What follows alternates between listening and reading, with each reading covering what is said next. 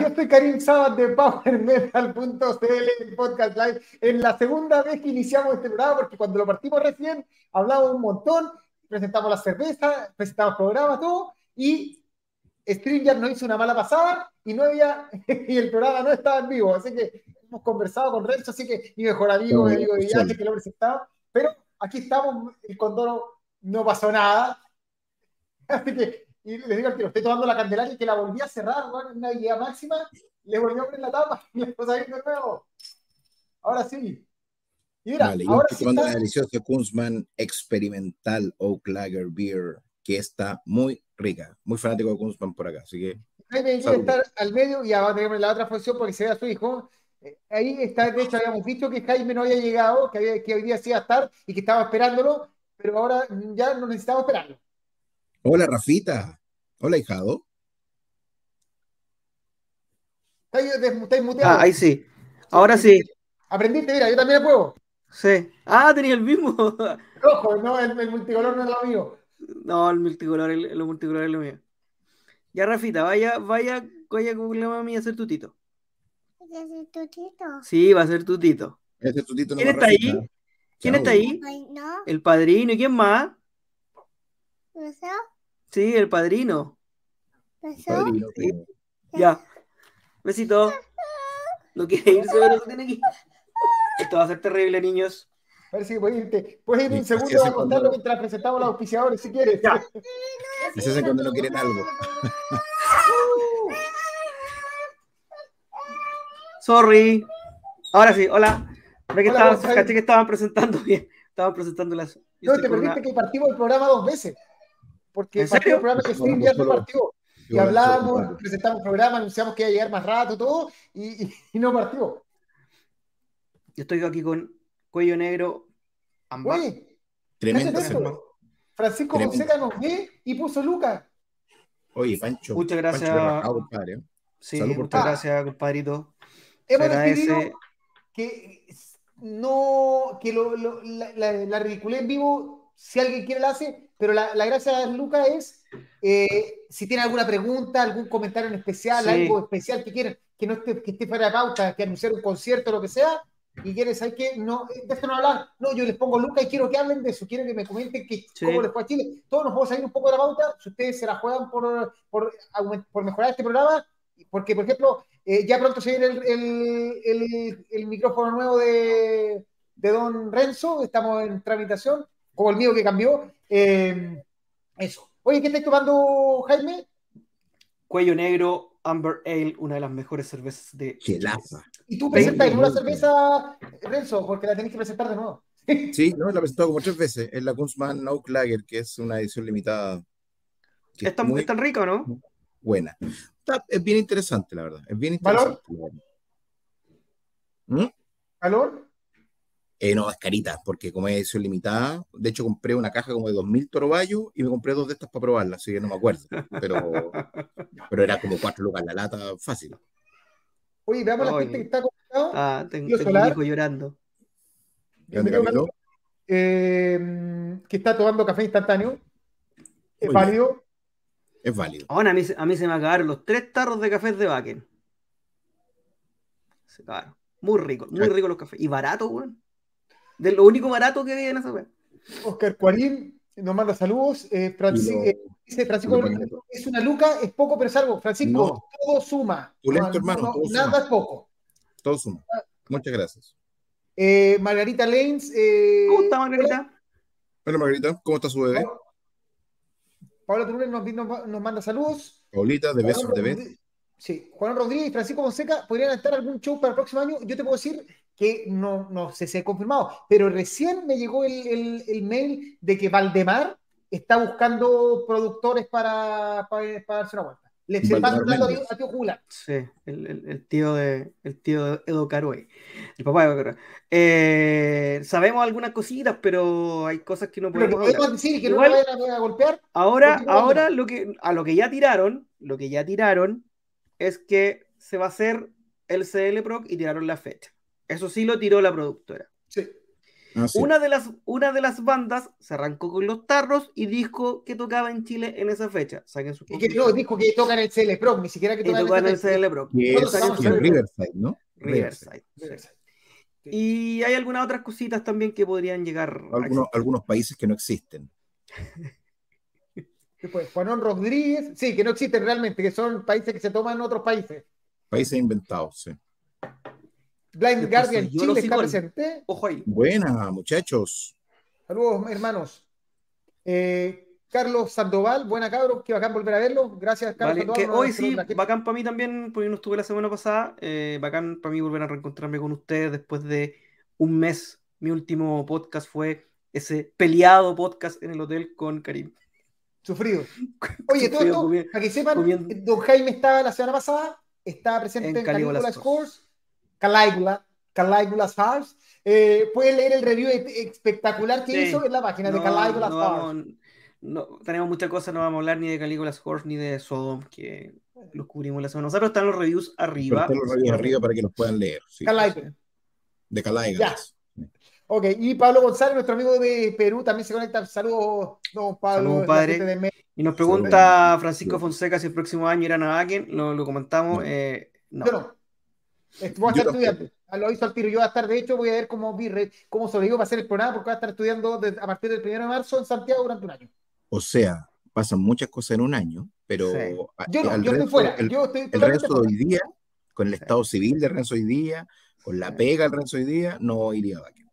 Sí, yo, eh, eh, Jaime Steele de hoy día opina lo mismo de Renzo de hoy día. Que no es el mismo de Renzo y Jaime del 1 de enero del 2024. para adelante, No, pues, Karim. Saba, salvo que lo echen de la beca de que se ganó, va a estar. va a estar- El problema es que cada vez yo soy un hombre que está felizmente casado, pero si por alguna cosa de la vida desea- no me quisieran más y me botaran de la casa, creo que lo primero que hago antes de conseguirme un abogado Sí, es ver si quedan tickets para ir a ver al guardián. Sí, y, y No, cuando si te consiga el abogado, el, Sí, la cuando te. Cuando te consiga el abogado, el abogado te va a cobrar en acompañarte al backend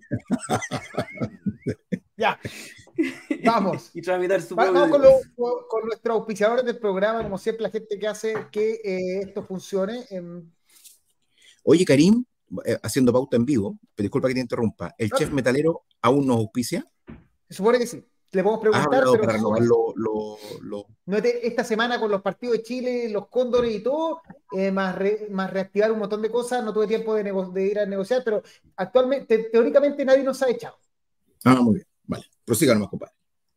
Ahora sí, eh, gente que nos apoya poniendo Lucas, que se lo agradecemos todos los programas porque se lo merecen, Sebastián San Martín, Ramsey Rabí, Cristian Linderman, Juan Rodríguez, Marcos Sepúlveda, Andrés Molina, Carlos Quesada, Gonzalo Castillo, Jaime González, Pablo Mardones, Carlos Sandoval, Fabián Can- Canción, dale con Fabián Canción, Fabián Cancino. Y vamos aquí, para apoyarnos ahí abajo, dice patreon.com slash power metal cl o YouTube membership, eh, cualquiera de las opciones. Y para la gente que nos quiera apoyar en vivo, en, a través de YouTube, hay una forma de depositar lucas, que son los super chats. Eh, Bien, si nos quieren apoyar en vivo porque no pueden poner las 5 lucas y quieren ponerse con 500 pesos, lo que sea, todo suma. Y si tienen alguna pregunta, algún comentario en especial que queramos conversar, obviamente, y ponen Ahora- membership, asegura. Claro, normalmente, normalmente lo que se hace con estas plataformas del Super YouTube o el Super chat. o, o esa Super Chat es que eh, tú dejas anclar la pregunta por un rato y, o el comentario por un rato y, y si es una pregunta estamos, entre comillas, obligados a, a contestar. A, A salir un poco en la pauta o, Sí. o dejarlo un poquito más después, pero no. Por lo menos así lo, hace,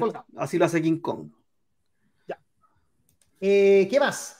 Auspiciadores, con el logo nuevo. Miren, ojo que se viene el programa, eh, ya anunciamos, hay un concurso y más tarde les voy a mandar el link por- para ponerle nombre a nuestro nuevo mascota, la mascota oficial de PowerMetal.cl, el podcast live. Recuerden que la gente de Hyperion Guitar tiene descuentos para tantos amigos y patrons de PowerMetal.cl. Me caí yo. Sí. Ah, no, con te No, vemos, no te hemos dejado de ver. No, te ves bien. O sea, No, la o sea, de- me veo. la gente de Disco Real, que ya está renovando su cartelera, la- le está poniendo hartas ganas, así que tiene 10% de descuento para- eh, poniendo simplemente Power, eh, Power Metal CL en la página y a los Patreons un 20% de descuento, pero tienen que ir directo a hablar directa con él, con el tío Disco Real, le preguntan, le avisan que son Patreon, él comprueba con nosotros y se llevan un 20% de descuento, que recuerden, en un disco de 20 lucas son cuatro lucas para abajo. O sea, Sí. no, Extraordinaria, extraordinaria distro, Pusiste que el- nuestro amigo Blind Guardian Chile van a Backen a ver al Guardián. ¿eh? No, porque está, imaginé, está- pues, está en los auspiciadores. Sí. me, me imaginé, lo- los envidio con el alma. Yo los vi a, a Guardian en Back en el 2011 También. y, nunca, sí, estaba con Karim y nunca más. Yo, que- yo vi a- a- al Guardián en Backen cuando fueron cabeza de cartel, en el 2016. En el 2016. Sí. Sí. No, El peor el- Bakken es- El el concierto de Blind Guardian que he visto en mi vida, weón. Puta que lo pasé, weón. Ya. Puta que lo con mala wea. Eh, está el, la gente de Chef Metalero, recuerden que tenemos que confirmarlo, pero la gente de Chef Metalero a los Patreons se raja con que todos los martes de 9 a 11, si van a comprar al local, se llevan una bebida más las papas rústicas, que son como comerse dos kilos de papa. Sí, Bien es que. ¿sabéis lo que estaba pensando? Eh, Igual, insisto, así tirando ideas al aire, que tenía ganas de pedirme una hamburguesa y comérmela aquí, en vivo, para mostrarle a ustedes el volado de la hamburguesa. Pero preguntémosle, Luego dije, pero en realidad con la boca llena el programa no va a salir. Lo mismo una lasañita de Mauro, quisiera mostrarle lo- la calidad de nuestros auspiciadores. Pero no, como no Oye, sé todavía si nuestro amigo Cattle Decapitation estoy Vega, escribiéndole, vamos a ver. Todavía es nuestro auspiciador o no, pero si no podríamos Deja me ver si le contesta. sacrifico, me sacrifico me- y me pongo una Belseburger en vivo. Oye, el weón sacrificado. Deja ver qué me, qué me dice, ¿no? Pues hay que pagar. Si no, no, por no. poco lo- Me por poco no a pagar. Si no, no, no la por- quiero gratis. Por, por poco lo canonizamos este dolape. Primo hermano del padre Hurtado, creo que. Sí, sí. Nuestro Los amigo 9, de diciembre, 10% los, 9 descuento. de, los, los 9 de diciembre vamos a hacer una procesión para allá porque el 8 toca Riot City. Ya, acuérdense. 10% de descuento de nuestro amigo Mauro Pastas. Ese se mantiene, está confirmado. ¿Ya? Y, y, y, bueno, tenemos que hacerle promoción a nuestros amigos de Cypress. Eh, nosotros no hicimos el diseño de esta tarjeta de presentación, eh, como lo, lo comentamos. Son nuestros amigos que también, de, para la gente que tiene bandas, hablar con Cypress, eh, ojo, tienen precios convenientes, experiencia internacional. Sí. Trabaja con bandas como Parasite, Ibs Goulet, Felipe del Valle, eh, Demonia, Cuervo, Dolezal y eh, Piel. No, no conozco el último. Y próximamente con Steel Rage. Todas, muy buenas bandas, ¿ah? Ya está conversado con. Ya está conversado, pero Ojo, y, y como que yo sacar. soy el que recibe los comunicados de prensa, le puedo decir que son comunicados de prensa bien hechos, que prácticamente no. uno agarra, copy-paste y no tiene que andar buscando información, preguntando, vienen con la foto, trabajan el producto, cosa que sea fácil para la gente de prensa armar el, el texto. No, los No. muchachos saben, saben lo que están haciendo, aparte que son músicos, músicos Es. muy, muy connotados. Entonces entienden las necesidades de nosotros, entienden lo Sí. que lo que uno puede llegar a necesitar. Así que la raja. Muy bien, Cypress Hill. Así como entendieron, lo entendieron, lo entendieron la gente de Cypress que es- hay que apoyar porque Riot City, gracias a Power Metal jun- .cl, junto a Wolf Producciones, Riot City, de una de las bandas más importantes de la nueva camada de heavy metal de los últimos tiempos, va a estar presente en Chile el 8 de diciembre junto a Shadows, Steel Rage, Eiliget, Iron Spell, Hefesto, Espada y Lord Bardiche. Yo, Mágico. como buen fanático del estilo, eh, les puedo decir de que creo, sin miedo a equivocarme, sin tirar humo, que Riot City es el futuro del estilo. Sí. Creo que Riot City, creo que Riot City está al nivel de enfoque. Lo creyó Bakken, que los llevó este están año. llevando y que en 10 años más vamos a hablar de ellos. Eh, no tienen desperdicio, como decía mi amigo Hernán. Los discos son extraordinarios, en vivo son extraordinarios. Bueno, es una fiesta, una fiestaza, como fue Ambush, ahora va a ser Riot City. Yo creo que eso, eso te iba a decir, yo creo que de- dentro de las bandas que están tomando la posta del, del estilo, eh, Ambush y Riot City están bien, bien arriba. Y no Eh, porque lo estamos promocionando, porque con creemos poco- con realmente poco que lo tiempo. y sabemos que son sí. en verdad una tremenda banda, eh, es una oportunidad única. Riot Porque City con dos, con dos discos tiene, tiene un Keep It True y un Back en arriba, no es menor. Sí. Y yo tengo un anuncio que hacer para ese día. Ese día nosotros como Master estamos celebrando 25 años y como además vamos a... Estamos en un, en un, en un festival de heavy metal, vamos a tocar solamente música de los dos primeros discos. O sea, No, del EP y del disco. extraordinario, weón. De repente se nos arranca una porque hay una que no la, no la podemos dejar de tocar, pero el, el- el- set se va a basar en I Saw Revenge y Engraved in Steel, que cumple 20 años. Extraordinario. Im- imperdible. Oye, las entradas están por que- Ecopass y están volando. Y si no quieren pagar el, el cargo por servicio, pueden hablar a mi compadre Golf, a su WhatsApp, y, él, y le pueden depositar y quedan en lista sin pagar el cargo por servicio. La gracia del cargo por servicio es que pueden pagar con tarjeta, en cuota, en chilito, y, al gordo le tienen que depositar. Pero está bueno. No, y aparte, estoy viendo por ahí algunos videos de Shadows, ultra confidenciales. Oh, sí. Espectacular. Así que ya saben, de nuevo, para que no se pierdan. Riot City, en Chile, primera vez, junto a Shadows, Steelrich, Heiligen, Iron Spell, Festo, Espada, Lord Bardich, Teatro Mundo Mágico, 8 de diciembre, entradas disponibles en Ecopass o directo en World Producciones. Eh, no se lo pierdan, y no es porque seamos parte del, del, de la pseudo producción, de como estamos apoyando el, el show, sino porque en O sea, verdad. saca- que- sacaré la pseudo.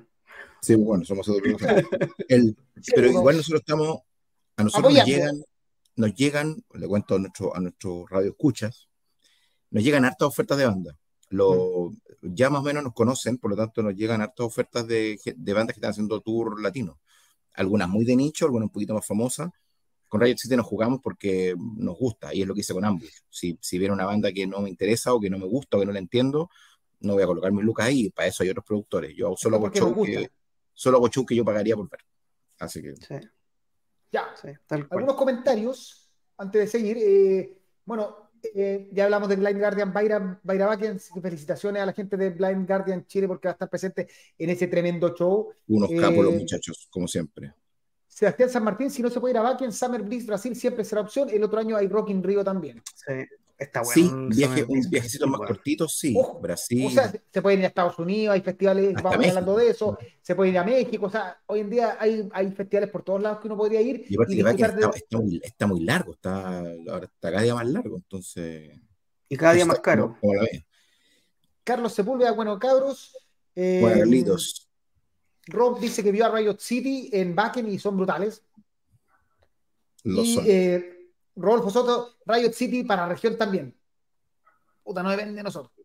sí, no. no depende, no depende de nosotros, nosotros compramos el show en Santiago. la De hecho, ojo, que lo tenemos, lo, lo pusimos el 8 de diciembre, lo, lo pusimos, eh, algo así, en el fondo, porque como es fin de semana largo, hay más posibilidades que la gente venga. Así que ojo Sí. con eso. Fin de semana O largo, sea, Sí, pero el, venir. la 9, fecha- pero el 9 tocan en Argentina, así que porque No, lo pero más fácil para la gente de. Chile. Sí. que- La fecha, la, fecha de, la fecha de Santiago era el 8 de diciembre. Si no hubiese sido feriado, probablemente no lo hubiésemos hecho. Como yo que voy a viajar de Arica a ver a Riot City. Sí, pero el 9 tocan en Argentina, así que está complicadísimo. El 7 lo tienen libre, pero por los trayectos y todo está complicado. Ya. Bueno, Me pregunta Matías, espera, me pregunta Matías si no vamos a tocar Your Empire Has Fallen. Ese día no. No, ese, ese Estaba día ideal, no. ideal para tocarlo. ¿eh? Sí. ya. Ahora sí. Ahora Ya, sí, ahora sí. partimos. Los enemigos de las noticias perdieron. me dieron. No, bueno, vamos con la portada del programa, obviamente, y es que finalmente The Metal Fest 2024 an- se anunció oficialmente y que no solo se anunció, sino que a diferencia del año pasado, que fue un poquito más lento el anuncio de las bandas que van a estar presentes, se tiraron con todo y tiraron al tiro. Anthrax, Emperor, Within Temptation, Biohazard, Sepultura, Soen, de cual su nuevo disco vamos a estar hablando en un rato, Amorphis, For Biden, In Extremo, Dogma, Atomic Aggressor, Studies, Alto Voltaje. Esas últimas cuatro por kilo, obviamente quedan muchas más bandas para anunciar, pero ya de entrada anunciaron 6, 9, 12 bandas. O sea, 13, 13 bandas de entrada. Recuerden que va a ser el 20 y 21 de abril en el Movistar Arena a partir de las 12 horas y que las entradas están disponibles a través del sistema punto ticket para que no se queden fuera. Según esto, todavía quedan todos los tipos de entradas, así que no... y además que ya están, a- pronto van a estar a la venta, creo, o si no salieron ya, las entradas para eh, los días, eh, para ir solo un día. Ah, que a mí me conviene eso.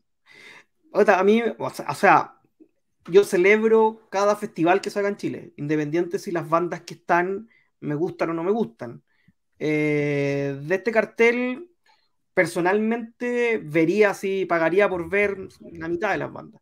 No todas, hay bandas que no me, me mueven me- menos que otras, pero en, en el conjunto eh, está brutal. Además que, que tal como... es- ahí preguntaba, preguntaba eh, eh, Francisco si se podría hacer un Summer Breeze Chile. Esta es la versión chica del Summer Breeze Brasil. Porque las Sí, bandas... las bandas- claro. ahí, sí. Yo creo, yo creo que los promotores son los mismos.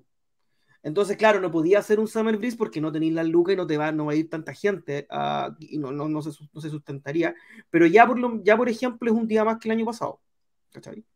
Entonces, entonces yo creo que van a anunciar, yo creo que faltan cabezas de cartel, yo no creo que eh, Emperor y el otro, ¿cuál era? Anthrax sean los cabezas de cartel. Yo creo que va a haber uno más, por lo menos.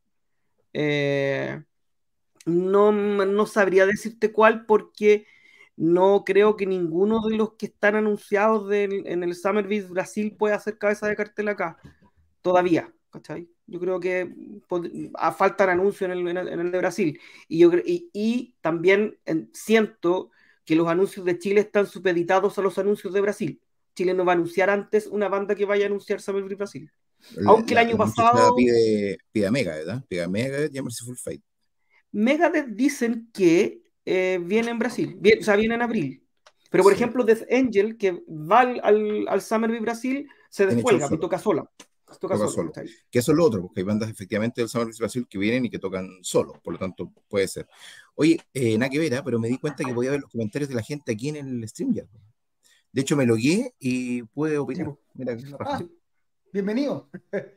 no, puedo, no, no sé cómo, no sé cómo proyectarlos, pero creo que con tres que haría la cagada, así que usted, los dejo a ustedes esa parte. Sí, pero- no se puede, salvo que tengáis administrador, una así. No, pero no lo necesito. Yo confío en ustedes para eso. Pero los puedo leer a gente acá porque antes estaba con el celular mirando. Eh, pero sí, yo creo que, que, que, que, como decía Jaime, que esto hay que apoyarlo siempre. Hay que apoyarlo siempre, weón. Y, y, y hay que tener el espíritu generoso, abierto y de, y de hermandad. Yo soy lo más, lo menos hippie que hay, weón. ¿eh? Pero creo efectivamente que los metaleros somos una hermandad, creo que somos outliers, creo que somos eh, tribu y que por lo tanto si el 2024 no vino una banda que me gustaba, igual lo apoyo porque el 2025 sí puede estar la banda que a mí me gusta, pues, bueno, ¿cachai? Claro. A mí en lo particular este, este cartel me parece, eh, a mí no me gusta tanto, digamos. Quiero ver a Emperor porque no lo he visto nunca, quiero ver a Morphis otra vez, pero con el set nuevo. Me gusta Within Temptation, sí y qué, es mi vida. Eh, Sepultura no me gusta, Forbidden no, no, no demasiado, o sea, tengo el Twisted into Form como, como la mayoría de la gente, pero no, no es una banda que me habla muy loco. Estoy ahí. Eh, pero, pero como sea, no, no gastaría ni un segundo en echarlo para abajo o en decir, puta, que las bandas no me gustan, no puta, porque no viene no sé quién. Weón, es, es el festival de metal que tenemos en este país, es lo más grande que tenemos. Y cuando la gente mira y suspira por el Wacken o por el Hellfest o todo y se pregunta por qué en Chile no lo tenemos, puta weón, porque cuando no te gustan los primeros anuncios, al tiro comencé a tirar mierda por las redes, pues weón. Sí. Es verdad que el personaje internet no existe, son unos y ceros en un mundo de pixeles y en realidad da lo mismo.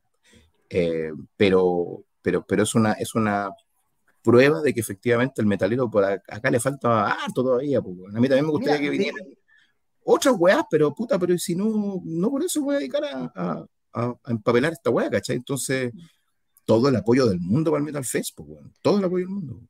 De hecho, la única forma en que los próximos años se pueda hacer en una wea más grande o más días sea que la edi- esta edición y las venideras sean sold out. Porque si no, Mira, pero en el fondo hay que No se pensar en esto, solo voy a pensar desde el punto de vista de producción. El año pasado el anuncio fue más lento de las bandas, y te diría así, solo suponiendo que a diferencia del año pasado, que, fue lentamente, también se vendió completo, ahora Metal Fest ya cuenta con una, con una base de fans que permite hacer esto, decir, ya, me lanzo al tiro con 10 bandas contratadas, o 13 bandas contratadas. Entonces, desde un punto, no sé si será, o sea, un real o no, pero en el fondo ya la producción dijo ya, eh, a diferencia de años que ir más lento, ¿no? Ahora ya tengo 13 bandas contratadas y, y quizás es eso, en el fondo decirte que, que como les fue bien el año pasado, ya podemos contratar, eh, de entrada contratar más bandas. Y si ustedes venden todo, puede que el próximo año anuncien muchas más bandas de una, porque en el fondo está respondiendo el público. Si el público no es, responde, es. no te vas a arriesgar. Eso, y ojo, que con apoyo no digo compra tu entrada. No, weón. no, pe- jamás se me ocurriría pedirte que me compres tu entrada por una weá que no te gusta. Pero al menos guarda silencio, culeado, apoya a la weá, levántalo, compártelo, no sé, weón, no cuesta nada. ¿Cachai? O por Aunque no te gusten todas, weón. además que, además que hay, hay mucho cinismo de la wea, digámoslo así como, así como, como es. Porque lo que más piden, digámoslo también, son bandas perras. No, es que falta, weón, eh, la banda de metal de. Ucrania.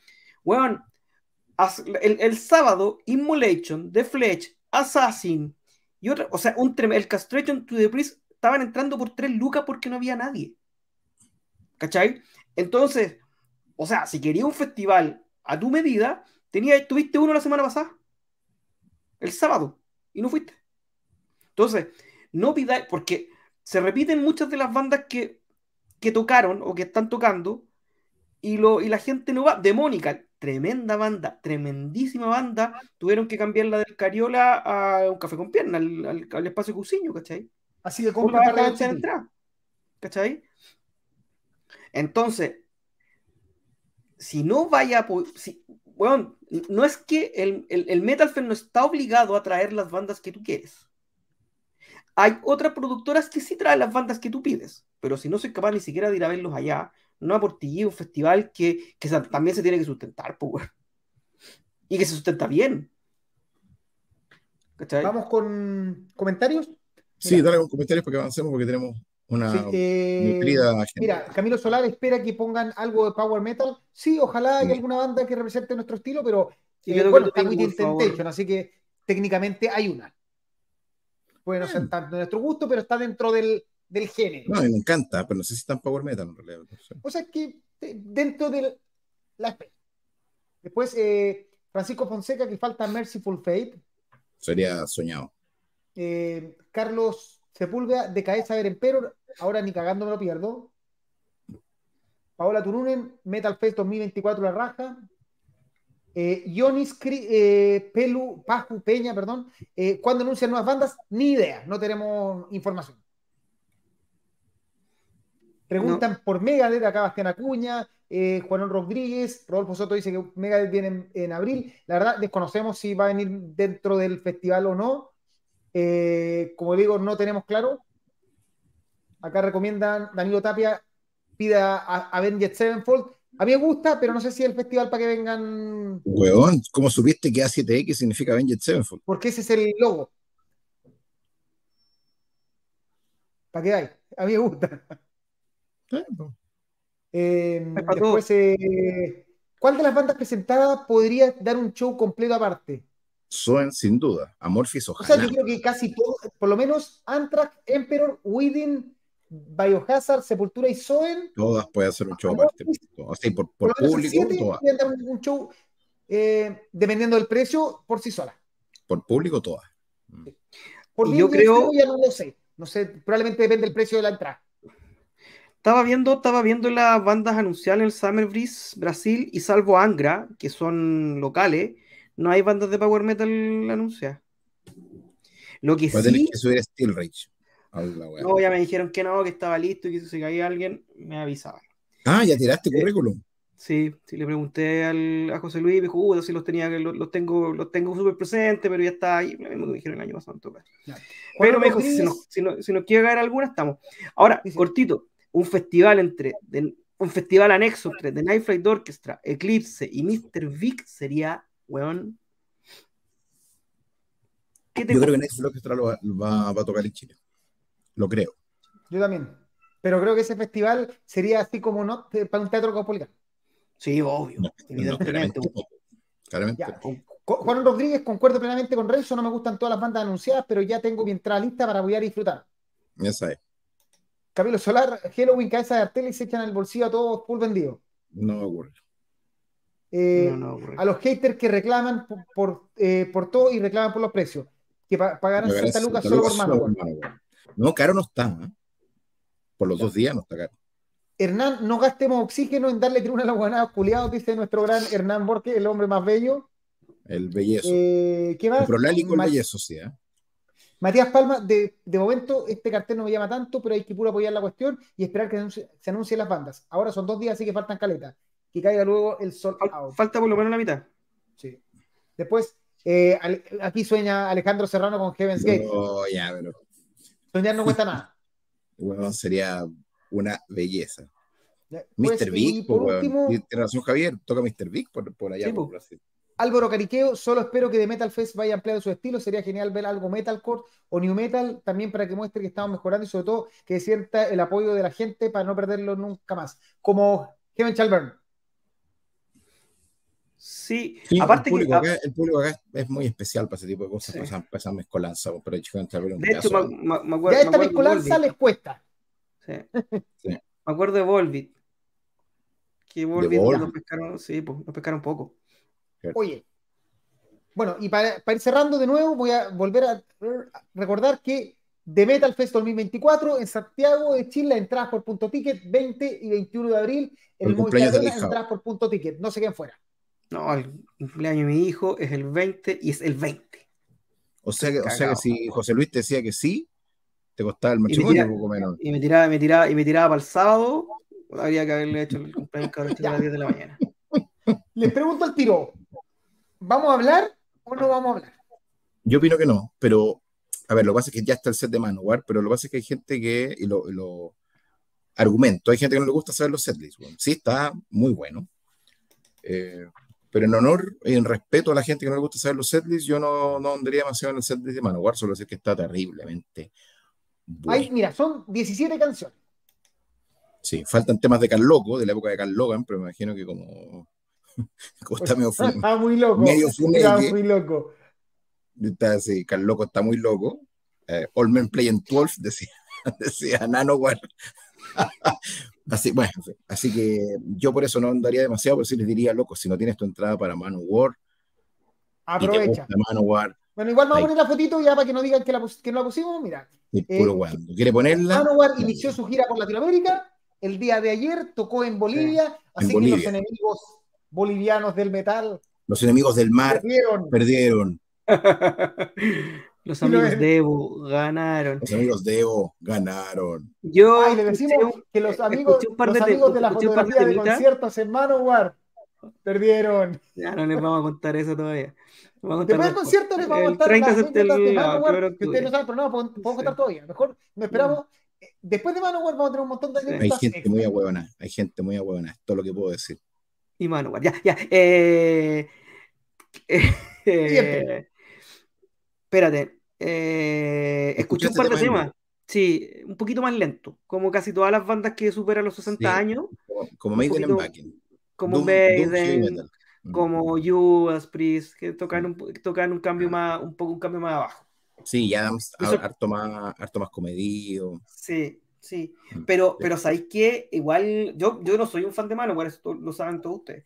Pero, eh, weón, escuchar ladrar a weones te, te retuerce la guatita, te dan maripositas en la guata, escuchar ladrar a, a, Adams. Oye, Sí, por si acaso, el Me- meet sale como a 3 mil dólares. ¿Qué cosa? Mm, El meet and greet con Manowar está entre 2 mil y 3 mil dólares. Por si alguien está muy entusiasmado con el show, puede conocer, pero tiene que pagar extra. Sí. Ojo que todas esas cosas, Son de Ay, mano. Claro, además de un par de cosas anexas, eh, las ve Manowar, directo, no las ve Atenea. Magic Circle Production. Sí. Magic Los- Awakening Product- Los amigos Production. Master de ayer perdieron. En fin. Qué estúpido. Ya. Ahora sí, ya. Entonces, saltamos de festival. con- Vamos a seguir hablando de Manowar. Y nos pasamos a Pro Power Pro 2024 Power. se viene con todo. Ojo, ojo que Pro Power, para la gente que quiere darse una vuelta a Atlanta el próximo septiembre, le lleva a- hasta ahora, porque falta todavía anunciar el primer día, Amorphis, Love Bites, Soen, Elegy. culiao. Es Elegy y el resto en este festival. Estar Striker. con así unas letras, pues. Sí, sí. Winger, Pagan's Mind, eh, Damien Wilson, Damien Elaine, Wilson solito. Disillusion, Frozen Crown, con tres tiene guitarristas guitarrista. ahora, no sé Sí. para qué más. Seguro van a llegar como con cinco para ese festival. Van a aumentar No, yo creo que la cuarta guitarrista va a tener como 12 años. Sí. Así como van. Dark Tranquility, Leprous, Twilight Force, Y va a tener una talla tan mal, tan, Sí, tan mano, deja- sí, Tan sí. pésima. Northtail, No Spoon y Angra y Circus Maximus. Y faltan todavía tres bandas Twilight, por anunciar. Twilight Force, Dark Tranquility, Fused Angel con nuestro amigo Ken, eh, Striker, weón, Elegy, culiao, La Esponja de los Bites. Ese es, no, ese es el festival de este sitio, güey. En algún momento tenemos que ir a este güey. weón, la weá. ¿A este o al, a la weá del el otro, el que era el Festival Feliz como en, en Dinamarca, algo así, que era como de- que hasta el cartel era más feliz, era como, eh, como un que tenía Ah, rap, sí, tenía, acuerdo. Sí, que tenía todos. Yo, con- yo conversé muy, con. muy bueno, pero sobre todo por LG, weón. Eh, Ver a Yo L- conversé una LG es un- Sí. Sale el Labyrinth of Dreams la próxima semana. Oh, no, salió. Tú lo pediste, Renzo, creo. En vinilo. Es lo único que quiero ver, que quiero traer de los remorsos, weón. Oye, a mí me llegó hoy día No Remorse. No Remorse entrega rápido, el 99% de las veces sin aduana. No Remorse es la- de las mejores distros afuera, cabros. Le paso el dato. Yo me traje Así que- Tom Force y Cuando veáis de nuevo avísame a pedir el LG, weón, porque es lo único que quiero pedir. Eh, no te avisé, ¿ah? no te avisé esta vez. Ah, ah. O creo que avisaste y no me no revisé. Sí, parece que avisaste. Ya. A lo que, Solo espérate. que sepan, Ah, espera, En Santiago Atlanta, Yo conversé con. 600 lucas. yo ¿Cuánto? conversé con- Santiago Atlanta está como 600 lucas en este momento. Yo conversé con, una vez cuando conversé con Olaf Thorsen, él me decía que este festival tiene la, la buena onda que de repente hay muchas bandas que las traen los propios fans. Hay es un festival muy chico, es un festival que está- es como hecho en el Cariola. Eh, Mm. es como entre el Cariola y el Caupolicán, deben ser 2.500 personas. Nuestro amigo Y- Nicolás estaba, andaba Sí. este año allá. Nico- Sí, estaba, andaba fue- el Nico y andaba el Nacho. Sí, está negociado eso. No sé. Eh, y, y claro, hay una, hay una parte más chiquitita donde hacen acústico, ¿no? Es una weá súper familiar, súper súper íntima, ¿cachai? Así que, puta, hay que ir, hay que ir a algún momento, weón. Sí, no en el 2024, pero hay que ir en algún momento. No, Ahí está, en mira los 2024 comentarios. no vamos a ir a nada. Hernán Borges, el cartel de Proc Power la cagó. Eh, Matías Palma, el que hizo el cartel, no podía poner los logos más No, o chiquititos. sea, Y en fondo no naranja sobre un logo naranja, no espectacular. tienen el mejor diseñador del mundo, claramente. O sea, no se entiende. Se gastaron la plata en las mandas. Se gastaron la plata en LG y no en el diseñador, así que está ahí. No tienen un Osvaldo, buen diseñador como nosotros, que tenemos a Osvaldo de Diametral, que va a estar teloneando a Carnifex. Grande Osvaldo, te quiero. No nos ves, pero te quiero. pero nos ve Víctor Escobar. Saludos, está. Salud. Bitoco. Ya vamos a hablar después al final la parte de los conciertos de lo que se viene en Bitoquín. Sí. Ya.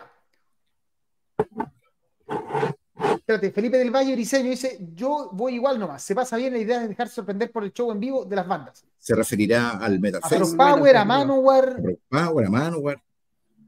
Pero saluda a Felipe del Valle. el modem de, de 56 kilobytes. del- A la tumba llegaré. Dude. Oye, Ah, tremendo, tremendo, tremendo tema de, de El tema de Felipe. Del Valle, su primer single. Ah, el single. Buenazo. Sí. Buenazo. Está en Power Metal Tremendo- o sea, perdón, tremendo en tema de Libes también. Sí, pues estuvimos en la semana pasada con, conversando con Libes. Con Ips, como le dice Karim. Pero una versión más joven de Felipe del Valle, ese otro Felipe del Valle. Si lo mira, y no. Sí, Ese es, Phil- es Philip of the Bailey. es Philip from Ballet. Ya. ¿Usted sigue, jefe? Seguimos. Usted manda voz. Vamos con. Se cumplen 35 años de uno de los discos, probablemente también de esos discos que son obligados para decir, yo escucho, o sea, tú puedes partir por el metal en cualquier momento, pero si en algún momento quieres como estudiar el metal y saber de dónde viene todo y los sonidos, todo, probablemente los primeros cuatro discos de Metallica son de las cosas muy obligadas a escuchar en el metal. Y Unjustice for All merece su, su, su, ser su parte de la historia por ser uno de los mejores discos o los discos más importantes de Metallica, que fue lanzado, es el cuarto disco de estudio de Metallica, de hecho, lanzado el 7 de septiembre de 1988 por Elektra Records en Norteamérica y, Vértigo en Europa. Es el primer álbum en estudio con Jason Newsted, ¿te acuerdas que él llegó tras el fallecimiento de Cliff Barton? Y eh, este disco llegó a ganar ocho discos de platino en el tiempo que más encima los discos de platino tenían que vender muchos discos. Porque acuérdense que con el tiempo ya no se vendían tantos discos y las, las, las, las productoras decidieron bajar la cantidad de discos para lograr el disco platino, para lograr que saliera, porque eso es parte de promoción. Este disco tuvo de productora al mismo Metallica y a Fleming Rasmussen y cuenta con, les digo al tiro, Blackened, a esta altura mucha gente lo sabe, se lo sabe de memoria, pero Blackened and Justice for All, Eye of the Beholder, One, The Shortest Straw, Harvest- Harvester of Sorrow, The Frayed Ends of Sanity, To Live is to Die y Dyer's Eve. Espero que don Hernán, que me está viendo, no me vaya a hacer mierda por mi inglés. Redstone, Icon. Porque Unjustice for All es un obligado de la gente, no solo de la música metalera, sino probablemente de la música. Mira, hoy, hoy día va a ser un día mm, emotivo en términos de, de review, porque cuando estaba anotando, Mm. mi- anotando mis anotaciones, por lo que tenía relación con Dance of Death, con Guardian Live y con Metallica, marca momentos muy potentes en mi vida. Eh, yo creo que el Unjustice for All es el motivo por el cual yo estoy sentado acá, y si hilamos más fino es el motivo por el cual yo los conozco a ustedes. pues, bueno. Um, por allá por el año 90, 91, cuando yo tenía 11 añitos, mi mamá me compró en la feria el Unjustice for All eh, en la feria, así lo que venía en la feria, pues así, cassette pirateados, fotocopiados en, en blanco y negro. Porque tenía un amigo que se llamaba Lalo, que fue baterista Afterlife, Lalo Cornejo, Ah, vivía- claro. que era mi vecino, y que todo el día dibujaba en hojas de blog metálica, metálica, metálica, metálica. Yo jugaba la pelota con él, me tenía enfermo con metálica, metálica. Y dije, voy a ver qué es lo que este lo tiene tan loco. Y me, le dije, mamá, trae un cassette de metálica a la feria, y me trajo el Unjustice for All. Con las traducciones en español, se llama Oscurecido, La varilla más Mm. corta, Los rayos extremos de la cordura, etc. y de hecho estaba incompleto porque este disco dura más de una hora. Mm. Y claramente el tío de la feria tenía un cassette de 60, así que Eye of the Beholder no venía. Que Era la que terminaba en la 1. en Pero la lo supo cortar, lo cortó bien, no te dejó la canción No, lo, sí, lo cortó bien, digamos. Simplemente traía un tema menos. Eh, así que imagínate, yo con 10 añitos en esa época, eh, y me cambió la vida para siempre. Habrán discos mejores, peores, más inspirados, pero me cambió la vida para siempre. Para mí es difícil decir si es el mejor de Metallica o no, porque creo que el Master of Puppets tiene, en términos de complejidad de las composiciones, es una pelea combo a combo. Eh, pero que duda cabe que este material es obligatorio y es de culto para todos los metaleros. Eh, lo que sí creo es que Dire Sieve es por paliza, sin ninguna duda, el mejor tema de Metallica. Tanto lírica como, como compositivamente. Esa- ese discurso furioso contra sus papás eh, es muy potente, me lo sé de memoria. Lo podría cantar ahora, te lo podría recitar, porque lo canté. Tenía papás que me querían, pues, no querían que me trataban mal, pero cantaba Dire Sieve en mi pieza con furia en mi primer equipo para CDs. Bueno, para mí, a mí me, me, me lleva mi niñez y podría estar hablando horas de lo que es Unjustice for All para mí. Eh, ¿Qué más te puedo decir? Que es un disco que evidentemente carece de una mezcla que dignifique al bajo. Cuando tú comentaste que la mezcla era por el propio Metallica, la verdad que es- o la producción en realidad es, es de eh, es de Lars principalmente, que siempre mete, mete la cuchara y esta vez lo que hizo fue un flaco favor al- a la base rítmica del disco, pero aún así suena bastante bien. Yo tengo la versión Vertigo, suena increíble. Un Headfield Prime en su mejor momento. Yo creo que un Lars posiblemente también en su mejor momento. Es un discazo que es eterno, que es imperecedero más allá del trash. Y la verdad que me cuesta mucho pensar de que los, los genios que hicieron este disco son los mismos que hicieron 72 Seasons. ¿Qué querés que te diga? Me, me parece.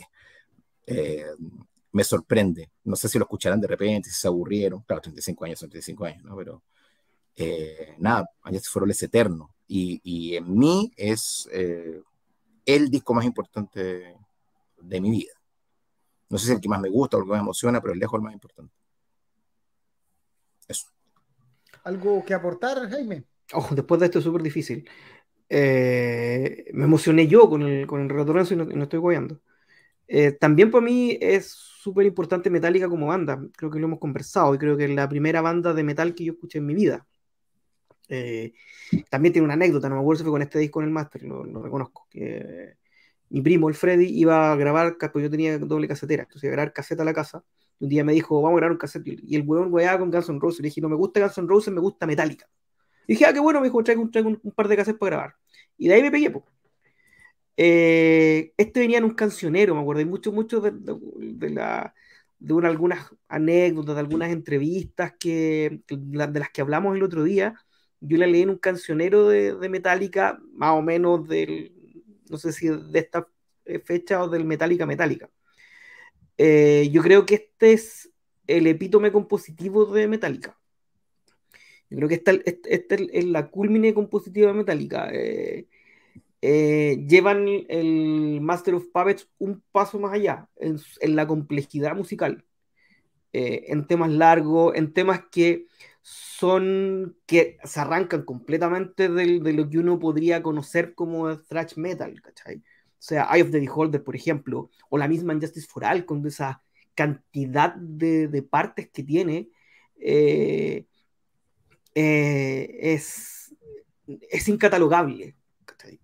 Ya ellos arrancan, y es como decían en, este, en, este, en esta entrevista que leí, ellos hacen música metálica. Es metálica lo que hacen, no otra, no otra cosa. Eh, a mí también este debe ser el disco que más me gusta de Metallica, más, más que el Master. Eh, compositivamente es el, es el que más disfruto. Yo creo que este y el Riding Line son los que más disfruto. Y, y también, o sea, 35 años, uno dice, su madre que estamos viejos porque uno escuchó esto eh, cuando haya salido hace poquito. Así que, y desde los primeros acordes de Blacken, o sea, de ahí para adelante este disco es una joya. Largo, complejo, eh, y así todo, eh, magnánimo. Y me acuerdo que esto lo, lo, hablamos una vez con el Toño, cuando Metallica estaba haciendo estos Metallica Wednesday, eran lunes o miércoles para la, para la pandemia. Eran, parece que eran lunes, miércoles. Parece. Miércoles. Pero sí. Y, y mostraban y mostraban los. Sí, eran Metallica Mondays. Y sí, mostraban sí. eh, temas de esta gira o, o, o, conciertos de esta gira. O, eh, me acuerdo que el Toño dijo: aquí es cuando los guanes tocaban con rabia, que es lo que uno le extraña ahora a Metallica. Una banda mucho más acomodada al sistema. Aquí era una banda que estaba contra el sistema desde la carátula para adelante. ¿cachai? Entonces, una banda que, que trasuntaba en el en vivo rabia. Rabia que hoy día al parecer no tienen. ¿cachai? Y eso no se, se nota musical. Claro, se nota en la música. Una joya, no, no, hay mucho más. Oye, le damos algunos comentarios a la gente. Eh, Adolfo Salinas, nuestro gran amigo Adolfo, que ahora se, lo felicitamos, lo agradecemos porque se la ha jugado por PowerMetal.cl, yendo a cada uno de los conciertos que, que, necesitamos cubrir. Ahí está Don Gran Adolfo, sigue la raja, hermano. El 2010 tocaron Harvesters of Sorrow y nada que decir. Miguel Villarroel, tremendo sí, por más que sea cierto que todos pedían Unjustice por Jason, y es verdad, es un álbum notable, para mí fue la puerta al metal. Para muchos, Carlos Sandoval, uff, qué pedazo de disco metálica. Aún conservo mi caseo original con los nombres de los temas en español. Nuestro gran Hernán, un disco, un 7, portada 7, sonido del disco, un 7, sonido del disco, perdón, sonido del disco, un 7 o un 5, no me queda claro. Un 5. El sonido del disco, un 5, el inglés de Karim, un 6. No, porque mira, dice el sonido de un disco, un 7, el sonido del disco, un 5, dice dos veces. No, weón, lee los puntos, los puntos seguidos están el perfectamente. De Karim, un el 6. Disco, un 7. Portada, 7. El sonido del disco, un 7. El sonido del disco, un 5. Ah, repitió el sonido del disco. Sí, pues, no me queda claro, será un 6. Y el Karim, un 6. Y tu redacción, un 2. Ahueonado. Quisiste hacer la talla y te falló. Ahueonado, se equivocó. Los, los, amigos de Hernán Borges perdieron. perdieron. Ah, hay que, hay que recalcar también que este, te, este disco es el que trae el tema más, no sé si popular, pero el tema que los catapulta ah, bueno. a otra, sí, a otra dimensión en el en, en la música, en, en la industria musical que es Juan. Sí, sí, sí. Que es un de hecho, tema de nueve minutos. Ojo que mira, por ejemplo acá, Kerrang lo, lo tiene catalogado el, en el lugar 42 de los mejores álbumes de heavy metal de todos los tiempos. Yo creo que están un poco cagados ahí con la posición. Yo creo que eh, mucho más el, está incluido en los mil un discos que hay que escuchar antes de morir en esas publicaciones y que, eh, bueno, esas son como la, la, las notas extra. Oye, Nicolás Butrich, eh, escuchar este álbum buen ecualizado con volumen a tope te tira cualquier pared abajo. Absolutamente de acuerdo. Adolfo, creo que pertenezco a la última generación que se iniciaba con Metallica casi obligadamente. No soy tan viejo en comparación a, lo, a los contertulios, parece.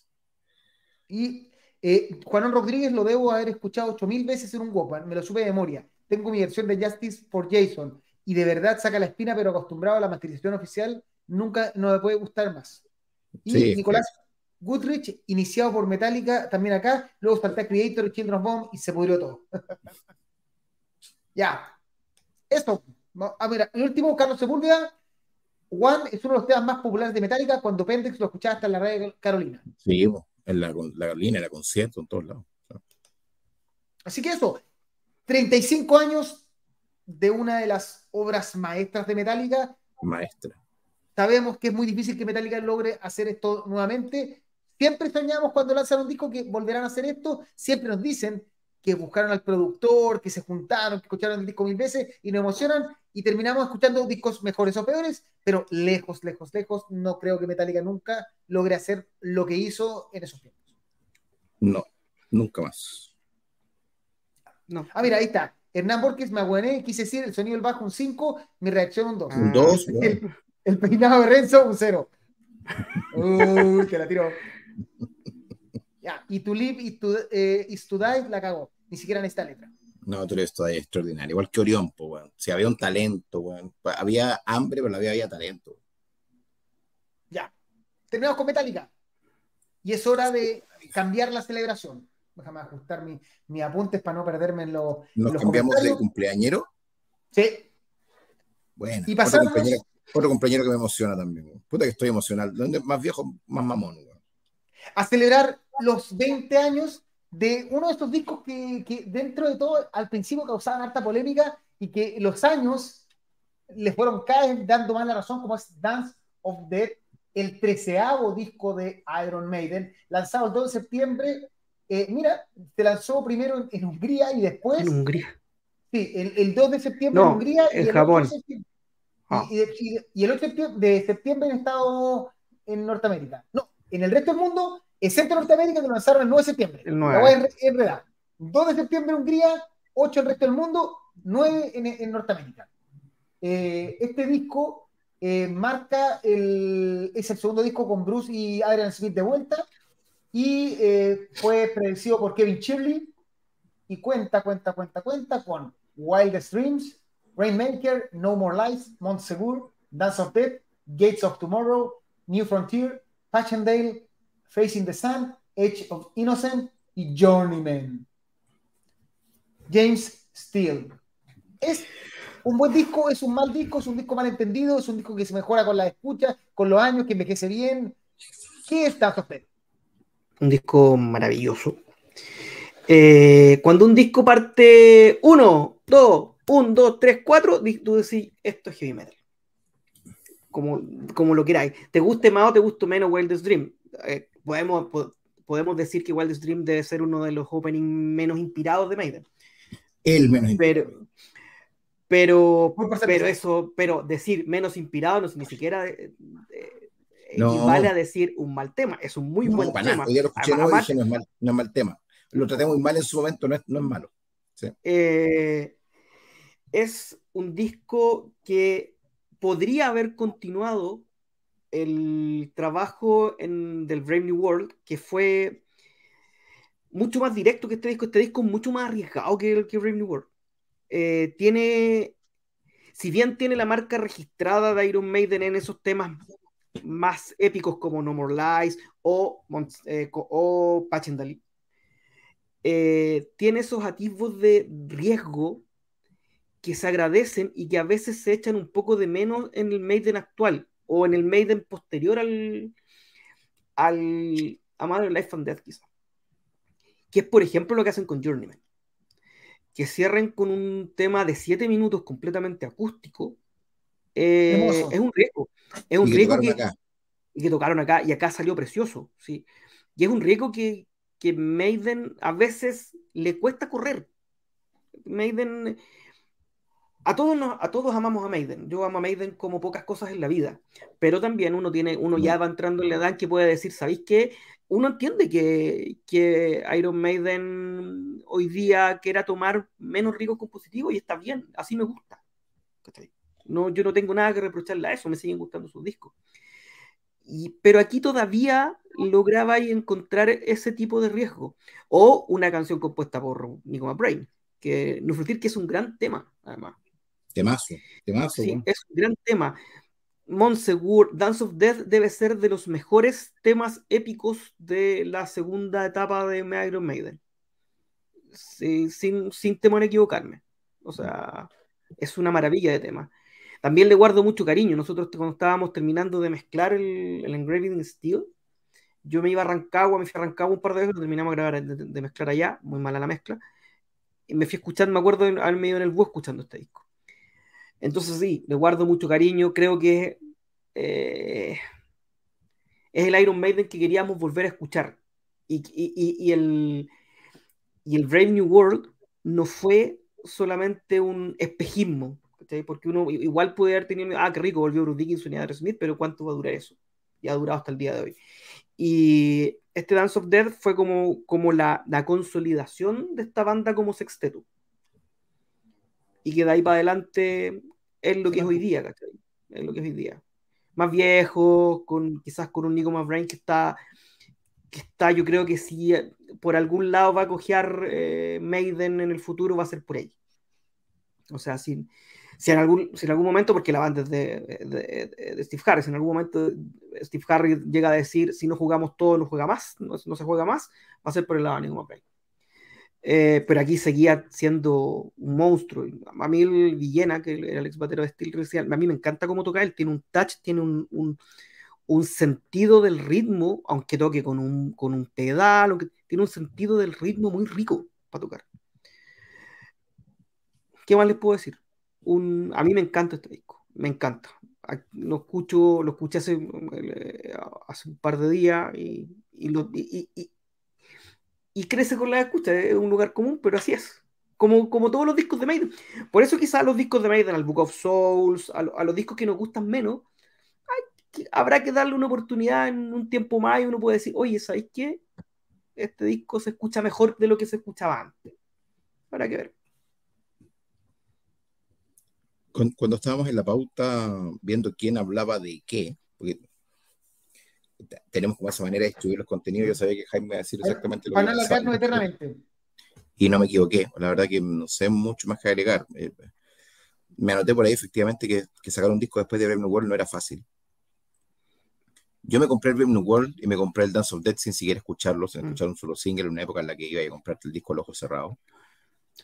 Recuerdo que lo tuve semanas en el Discman, la verdad que me gustó mucho, me gustaba mucho. Uh, tiene dos de mis temas favoritos de Maiden que son Rainmaker y Monsegur. Uh, temas que después se fueron extinguiendo en el tiempo. Estos temas cortitos, muy catchy, etc. Y además tiene esas piezas intrincadas, largas y épicas que Iron Maiden también, que son Dance of Death y Patchendale, ¿no? Donde Bruce cuenta una historia. Jaime, Jaime usa siempre este concepto, es el mejor contador de historias y yo creo que. Bruce es el mejor contador de historias y de cuentos del metal por lejos en Patchendale con su casquito, en Dance of Death con su máscara. De hecho, el, el Dead on the Road debe ser el DVD, ¿cachai? El buen viejo que más me gusta de Maiden, por sobre Rock in Rio, por sobre incluso los clásicos, porque me gusta tanto el Dance of Death y me gusta tanto ese set, aparte a, a Bruce eh, cantando Lord of the Flies, pues eso es otra, eh, otra cosa. Eh, y además ese manjarate que es Journeyman, que la cantó acá en Chile también. De hecho, coincide. Eh, y New Frontier, yo también quiero dedicar unas palabras a New Frontier. New Sí. Frontier es la Fallen Angel del Dance of Death. Sí. Ese tema que es a toda raja y de que no figura en, en la playlist de nadie, lo encuentro alucinante. Eh, de hecho, la primera vez que vi a Maiden en vivo yo fue, fue con esta gira. Yo no, no estuve en enero cuando vinieron con la gira del Brave New World y para el Monumental ya conté mi, mi triste experiencia cuando mi hermana me, me, cortó la entrada con una tijera en mil pedazos. Eh, De mi corazón. y mi la habitación. Gates of Tomorrow tal vez la que menos me gusta, me encanta Age of Innocence, no sé, a mí el disco me encanta. Eh, algunos se, se, se, enmarañan con Wildest Dreams como el peor opening de Maiden, yo creo que es el más bajito, pero cuando lo escuché tampoco lo encontré tan malo. Algunos no enganchan con la carátula, porque la primera que tiene un Eddie como dibujado tampoco me parece tan mala. Vamos a entrar en eso, vamos a entrar en ese tema. Quiero Eh, aportar eso. Para mí Dance of Death está en lo alto de los discos de Iron Maiden, precisamente porque, porque tiene lo mejor de Maiden, temas rapiditos y ricos como Rainmaker y las historias contadas por Dickinson que son extraordinarias, por lo tanto voy a eternamente defender a Dance of Death como uno de los excelentes discos de Iron Maiden. Así que, nada, eh, adhiero con el colega en, en 2.000 millones y cantar No More Lies en vivo acá fue extraordinario. Fue como sonaba No More Lies, no se me olvidan nunca. A mí hubo, a mí hubo, hubo un cortito, porque no, no, no, es de este disco, pero en esa gira a mí hubo algo que me llamó mucho la atención, cómo la gente disfrutaba Brave New World. Yo estaba en, el, yo estaba en la galería, la gente saltaba en Brave New World, ¿Cierto? sí, se, mov, es verdad. se movía, temblaba, el, el, esto fue en la pista atlética, temblaba no, la pista atlética. Y es cuático que no la hayan vuelto a tocar y que no la hayan incluido. Y, y, y de un disco para otro, ese tema se transformó en clásico. Tocaban Brave New World y parece que tocaban Blood Brothers también. Sí. Y Blood Brothers la siguen tocando más tiempo, porque Es un, es un hermoso set, ese es un hermoso set. Blood Brothers la tocan cada cierto tiempo porque como es, permite hablar de la hermandad de los, de los metaleros y todo, la- cada cierto tiempo la, la, la rescatan. Sí. Ya, vamos con En- comentarios. enorme, enorme. Eh, Paula Turunen dice, disco maravilloso, tour inolvidable, Dance of Death. Eres inolvidable. Eh, Adolfo Salinas, Dance of Death, buenísimo, no a la altura del Brave New World, pero muy bueno, horrible portada. Antes a conversar de la portada un poquito, pero Lo he eso no- escuchado tanto, lo, lo he leído, lo he escuchado tanto. Sí, Nicolás eh, Day es la mejor canción de Sabaton, no escrita por Sabaton. Una joya. Después, eh, Hernán Borges, quizá mi favorito después de la vuelta de Bruce. Para mí es increíble, arriesgado pero hermoso. Los que dicen que Maiden llegó hasta el Songhouse Tape perdi- perdieron. Un disco 7 en la portada un 1. Eh, Pero ¿qué otro, otro experto más en diseño, bueno, bueno. No, que hay un tema con eso. Harto que decir este álbum, el año pasado lo descubrí, por así decirlo, y es mil veces mejor que lo que recuerdo. Se me quedaron pegados temas que no se me habían pegado antes. A mí me pasó con el Amolab, Defensor original, yo lo defendí desde que lo ¿cierto? escuché. ¿Cierto? Épico y teatral álbum, me encantan los arreglos orquestales, muy acertados, dice Carlos Sepúlveda. Eh, Hernán Borges, la gira de Dance of Death marcó mi vida, fue el primer concierto grande, viaje desde Puerto Aysén, en, un- en ese tiempo era difícil hacerlo, Karim entenderá, ya no lo entiendo, y fue con previa Hellcast en el Inter. Epa. Oh, Mira. que fue terrible esa. Aldo Núñez, la pega de Gers en este disco es sublime, Monsegur, Dance of Death, Gates of Tomorrow, mis temas favoritos. Camilo No tocaron Blood Brother en esa gira. Estoy Blood. Brothers, Brave New World y Ghost of Navigator No. son clásicos del 2000. No. Ya. Eh, Humberto Tocaron Muñoz, saludos Brave de New México. Gracias. Y bueno, ah, acá alguien pregunta si este fue el último disco donde tocó con doble pedalera. eh, tocaron con doble Yo pedalera. entiendo ¿no? que Nico no, ha- no ha tocado nunca con doble pedalera. Yo iba a decir lo mismo. Sí, por eso No, alguien no pregunta. no toca con doble pedal. Ya, y acá, mira, dicen, puta el que mal el concepto de la carátula, pero encuentro un disco muy maduro y poderoso, recuperando la vieja estrategia de composición, después, pero si lo jugaron por la portada, se van a perder un buen sonido, Eh, la portada espantosa como portada de PlayStation 1, Puta que estoy solo con la portada, a mí no me molesta. es que nada el la problema portada. está que esa no es la portada original. Y ese es el Ah. tema, entonces, presentar, le voy a mostrar la portada original de este disco. Epa. ventana, compartir. Esta, esta es la portada original de Dance of Death. No era tan computacional y no tenía ninguno de esos personajes. eh, eh, de la- bonita esa, weón. Sí, Sí, bonita. por eso. ¿Qué pasó? Y esto lo pueden leer, porque la historia es, es oficial. La portada, espérate, voy a devolverme, ¿no? Es, déjame buscar. Decirme, decir mientras tanto que no es la primera digital, ¿ah? porque la de X Factor es digital también. Sí, lo que pasa es que el problema está que fue, ahí se metió Rob Smallwood. ¿Ya? En el punto es que la portada originalmente la iba a hacer eh, David Pratchett y este, el dibujante, le pidieron, le entre- entregó esta portada que se- también está hecha a computador y cuando la vio Rob Smallwood, él encontró que se veía muy solo Eddie con esos monjes al fondo. Y pidió agregarle wea. esta maraña de caracteres hay alrededor. De hecho, eh, David Pratchett entiendo que él decidió eh, pedir que lo borraran. Él decidió, espérate, déjame confirmar, pero él pidió eh, que lo sacaran del, de los créditos del álbum. Por acá está. Acá está. Eh, fue generado por computador el álbum y David Pratchett él, él pidió que lo sacaran de los créditos del álbum porque la banda decidió usar la versión no definitiva que fue cuando le metieron los como la- los caracteres, los personajes y que él usó un programa llamado Poster para crear esos personajes. Cacha Dickinson dijo que la carátula era embarazosa, Eh, de- vergonzosa. Sí. Así que eso, para que tengan claro que esta es la portada original y es una portada que realmente le hace justicia al disco. Por ¿Qué eso está que defiendo, haciendo Jaime? ¿Se está pegando un, un Buscando, buscando, el- buscando pero lo tengo adelante. Ah, parece que se está pegando un. No. truco, Un. No. el truco. Se está dibujando el mapa de Ucrania, mi compadre, ¿no? Ah, Así ya. que eso, Tú, tú, tú. esto con, con la portada. Vengo de- óxido. No, compadre. Ah, ya, ya. Saludos al floro, saludos al floro. Ahí está. Así que eso, para que, para que la tengan claro, la portada original era buena, era bonita y le hacía mucha justicia al disco. Y lamentablemente, Rob Smallwood, en una pésima decisión, echó a perder todo y Bueno, al- portada. alguna vez, alguna vez, alguna vez que Malgut le pegue mal, sí, pues sí. Karim es un estudioso de las carátulas. El otro día, cuando estábamos hablando del Nube Negra de Demoniac, sacó la weá de Peter Gabriel. Luego yo le pregunté al Vicente, Oye. estábamos hablando del, del review, y me dijo que, que era exactamente así, pues, que era un homenaje a Peter Gabriel. Y dije, ya, Ah, ya. Ah, el espérate, dato sí, rosa pregunta, una pregunta. Esta es, es polémica. Dance of Death of Secret of an Island. ¿Con cuál te quedan de las con dos portadas? Death, pues, Sí, con no, yo creo que la, ¿Carátula? la Secret- Pero como, Como carátula. yo creo que Secret of an Island sí. es un insulto. Es un insulto a la- a- al dibujo Sí, de cualquier cosa. Por último, el, por último, Steady tiene expresión, por otro lado es como un Moai, pues, weón. Sí. Es la, de hecho, yo leí que era la peor, pe- la peor portada de la historia en algunos lados. La nombraron así como la, una de las peores No, la portadas. portada es la de Wolf, es la peor portada, la Sí. que tiene a Telín. Sí. Sí. Oye, voy a hacer, lo tiraron por ahí y lo busqué y efectivamente, aquí este es, en el, un, este es el disco donde Nico toca un tema que es Facing the Sun con doble bombo. Y señala que no le gustó. Con doble pedal. Sí, con doble pedal, pero con doble pedal. Y dice que no era lo de él. Y hizo el experimento en Face, en Face in the Sun y no quiso volver a hacerlo.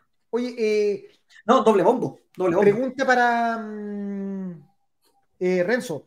¿La Mm. carátula de X Factor es digital? ¿No quiere una maqueta? Ah, no lo sé. Eh, Trataba de decir, Madi, que no, que no Pero es no una dibujo, no es un arte. no es una un weá dibujo. dibujada. Puede ser que sea una maqueta, efectivamente. Sí, sí, puede ser. Sí, me refería, me refería que no era, que no era un, un draw. Princesa Aura, espantosa también. sí. Sí, pero ya hay que, hay que entender que en esa época, en la, en la época de Sigma X, en la época de alta densidad, aquí no había muchas lucas para hacer. Vamos a Hacer un, especial de carátulas feas. Carátulas malas. De hecho, hay, algunas, hay algunas que hemos comentado en interno que han aparecido de últimos discos que son ¿O ¿Cuál es el. Double Life? ¿Cuál es la Steel? Jaime está partido por la mitad en el Google. En el Double Life. Double. Lo partieron por la mitad, weón. Qué weá. Qué falta de respeto, weón. Y es difícil partirlo por la mitad. O sea, O sea, es fácil partirlo. Yo lo he partido todo esto. Sí. Ah, En, en, en Hamburgo fue al revés. Ya, eh, así que esto, esto, estos fueron los 20 años de Dance of Death, un disco Dance para Death. nosotros fundamental en la historia de Iron Maiden, con esa portada que lamentablemente eh, debe ser la portada oficial más mala de Iron Maiden, eh, que tiene una portada hermosa, que como descubrimos hoy día de casualidad. Carlos Seguro dice la mascota de Rayo. ¿Te refieres a Narita? Narita. Narita.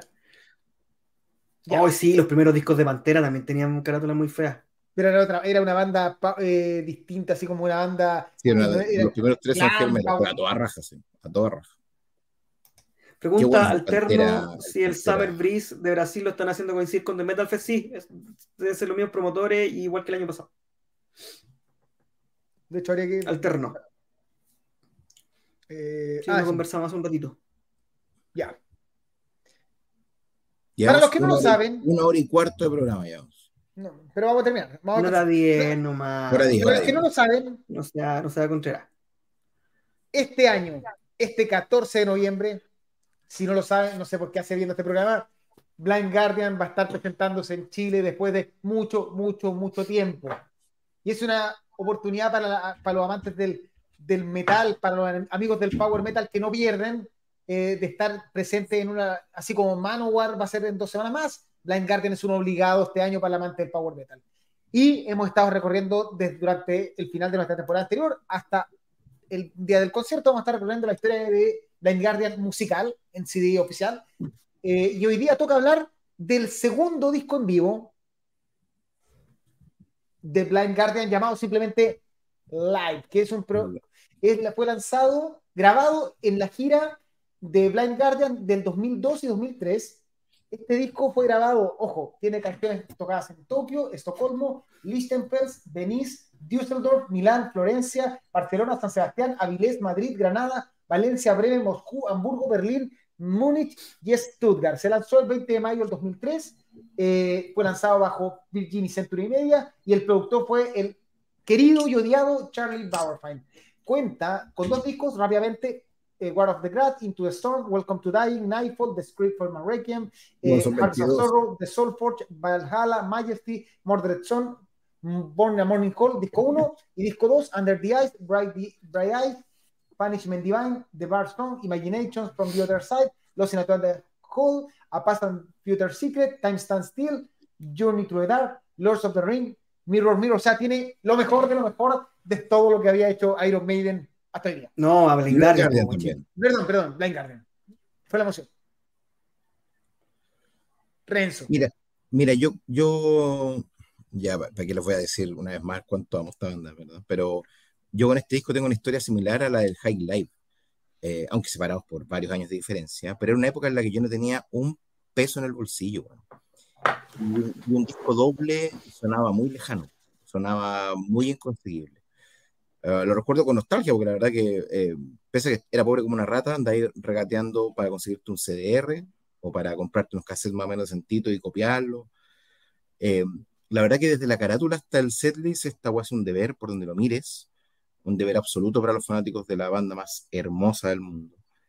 Eh, tal vez lo que me patea un poco es que está demasiado arreglado.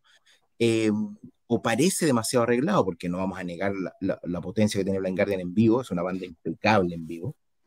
Eh, pero hay pasajes del disco que realmente parece un disco de estudio con, con, con público grabado, como con risa grabada, así como, lo, como la sitcom.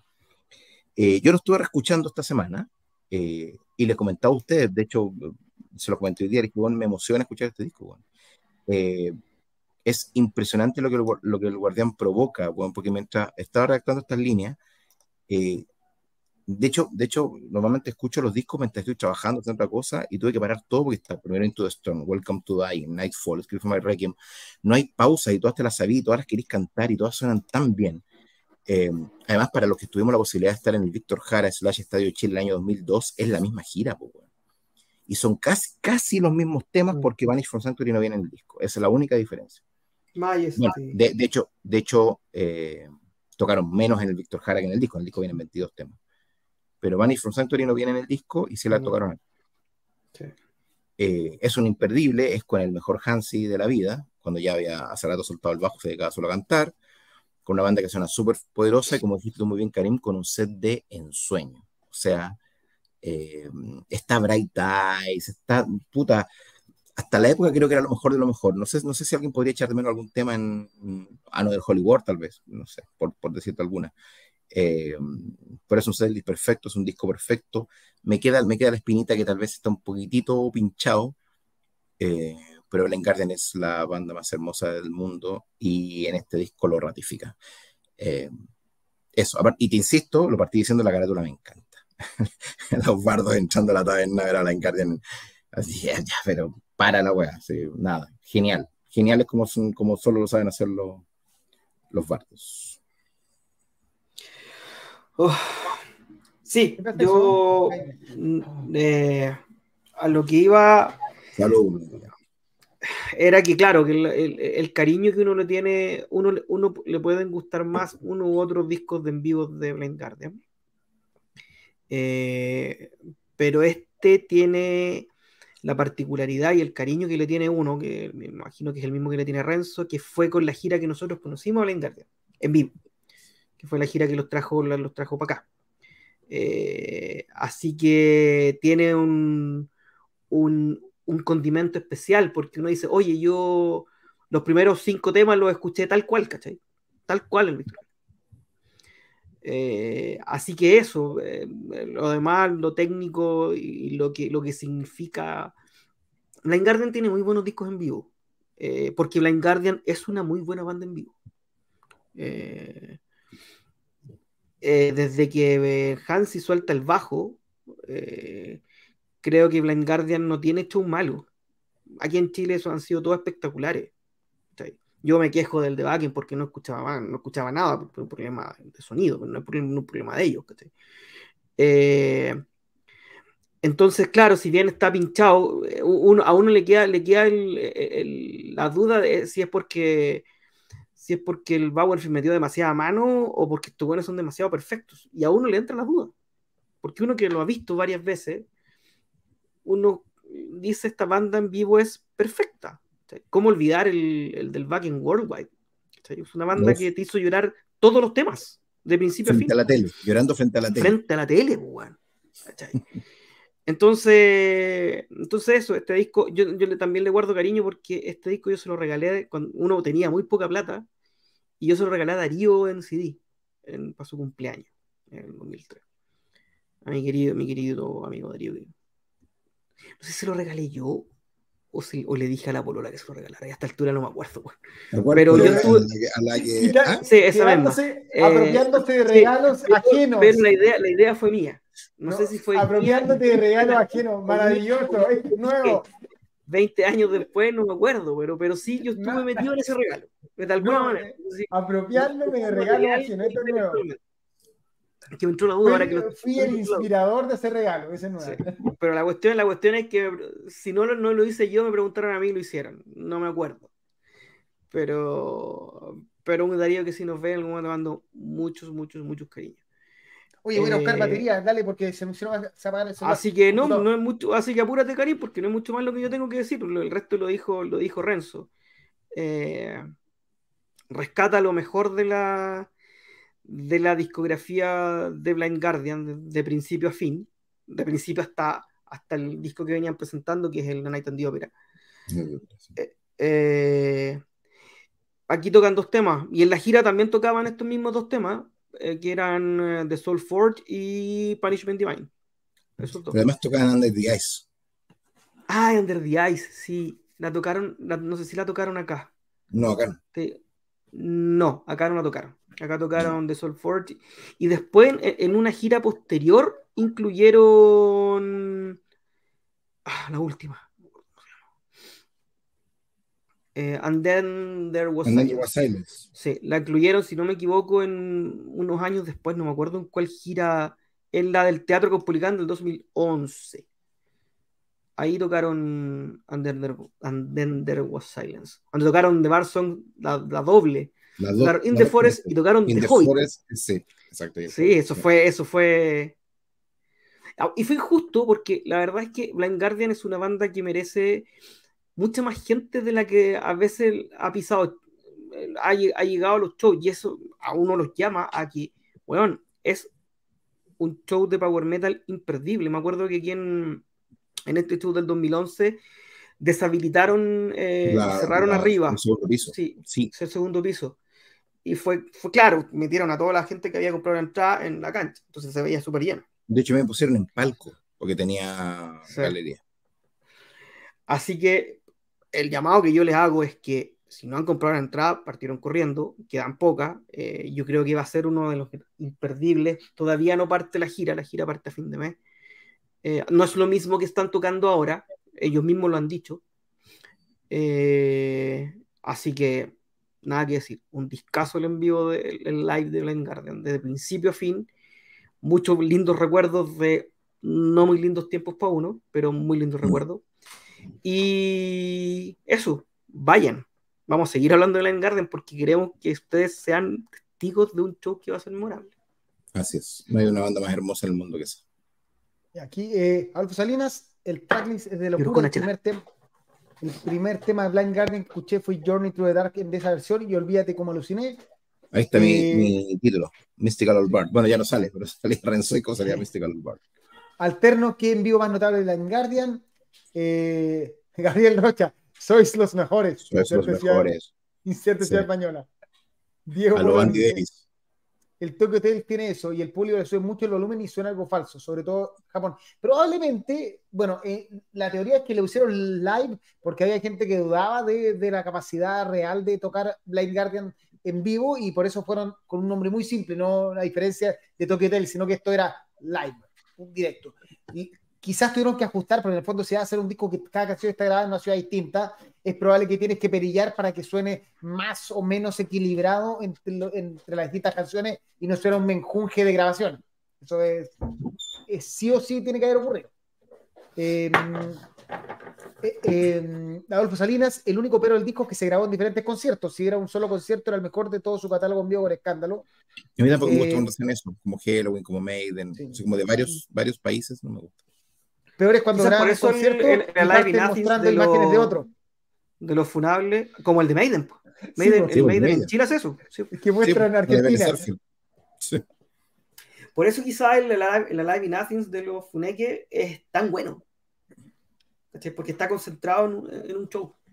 Melkor, buena cabros, que el live más bueno, live más bueno, al igual que Tokyo Tales, dos grandes live y Hansi hoy en día se mantiene y ha mejorado mucho su técnica vocal. Ah, Lo que pasa es que el Tokyo Tales es furioso, pues bueno, este ya es más, es más maduro. Ma- Jaime, ¿lo tienes en, en vinilo? Sí. Ya, ¿viste? Ya.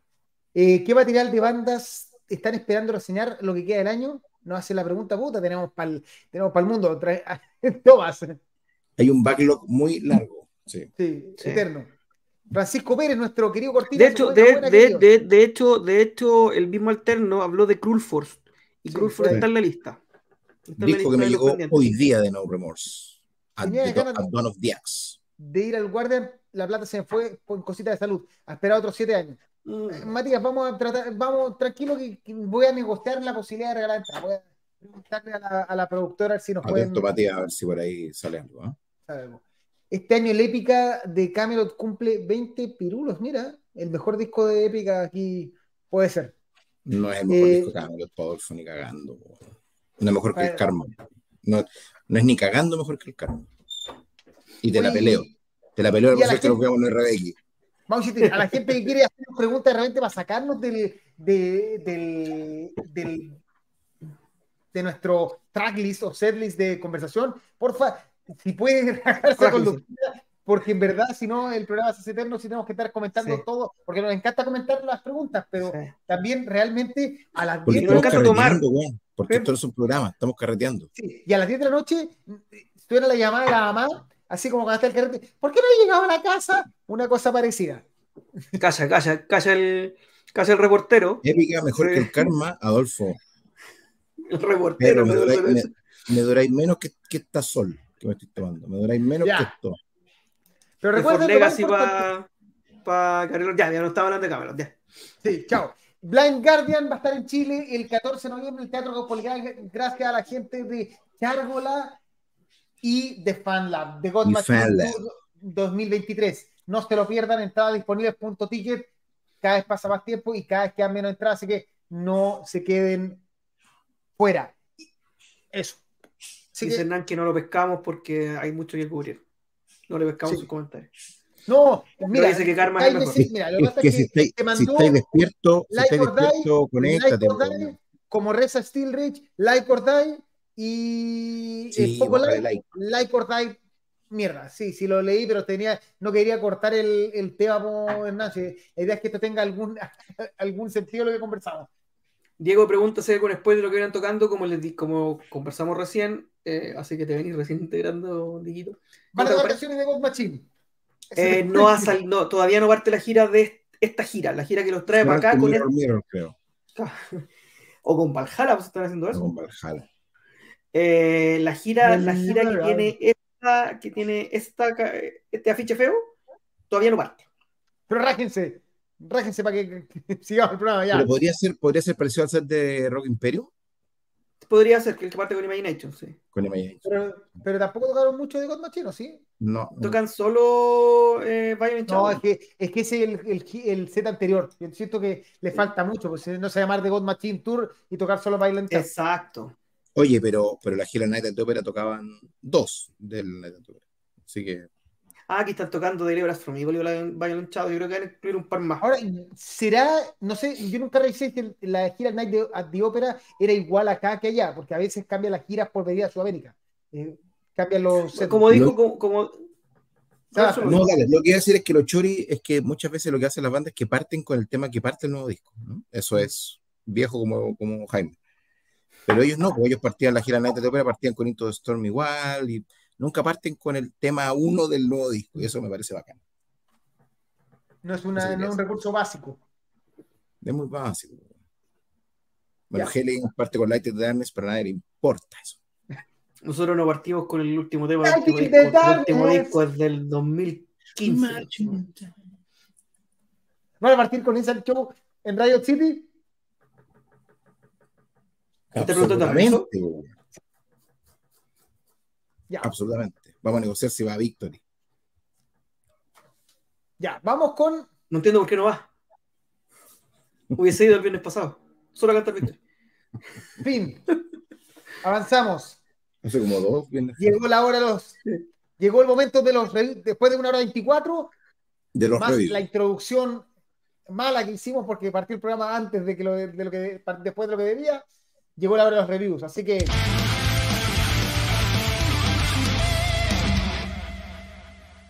Saludos al Cortinas.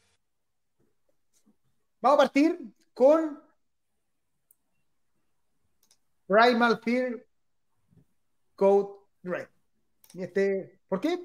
Porque sí. No, probablemente porque Primal Fear de todas las bandas que vamos a estar hablando hoy día es la más de la casa. Si bien está Udo, eh, creo que Primal Fear es la banda por esencia del power metal. En este Code Red, el nuevo disco que fue lanzado eh, las- hace un par de semanas, no, ya no sé cuánto tiempo lleva, eh, El 1 de septiembre. ya dos semanas. Recuerda que estamos todavía adaptándonos, estamos recogiendo discos que se lanzaron, primero está armando un estamos con jet lag.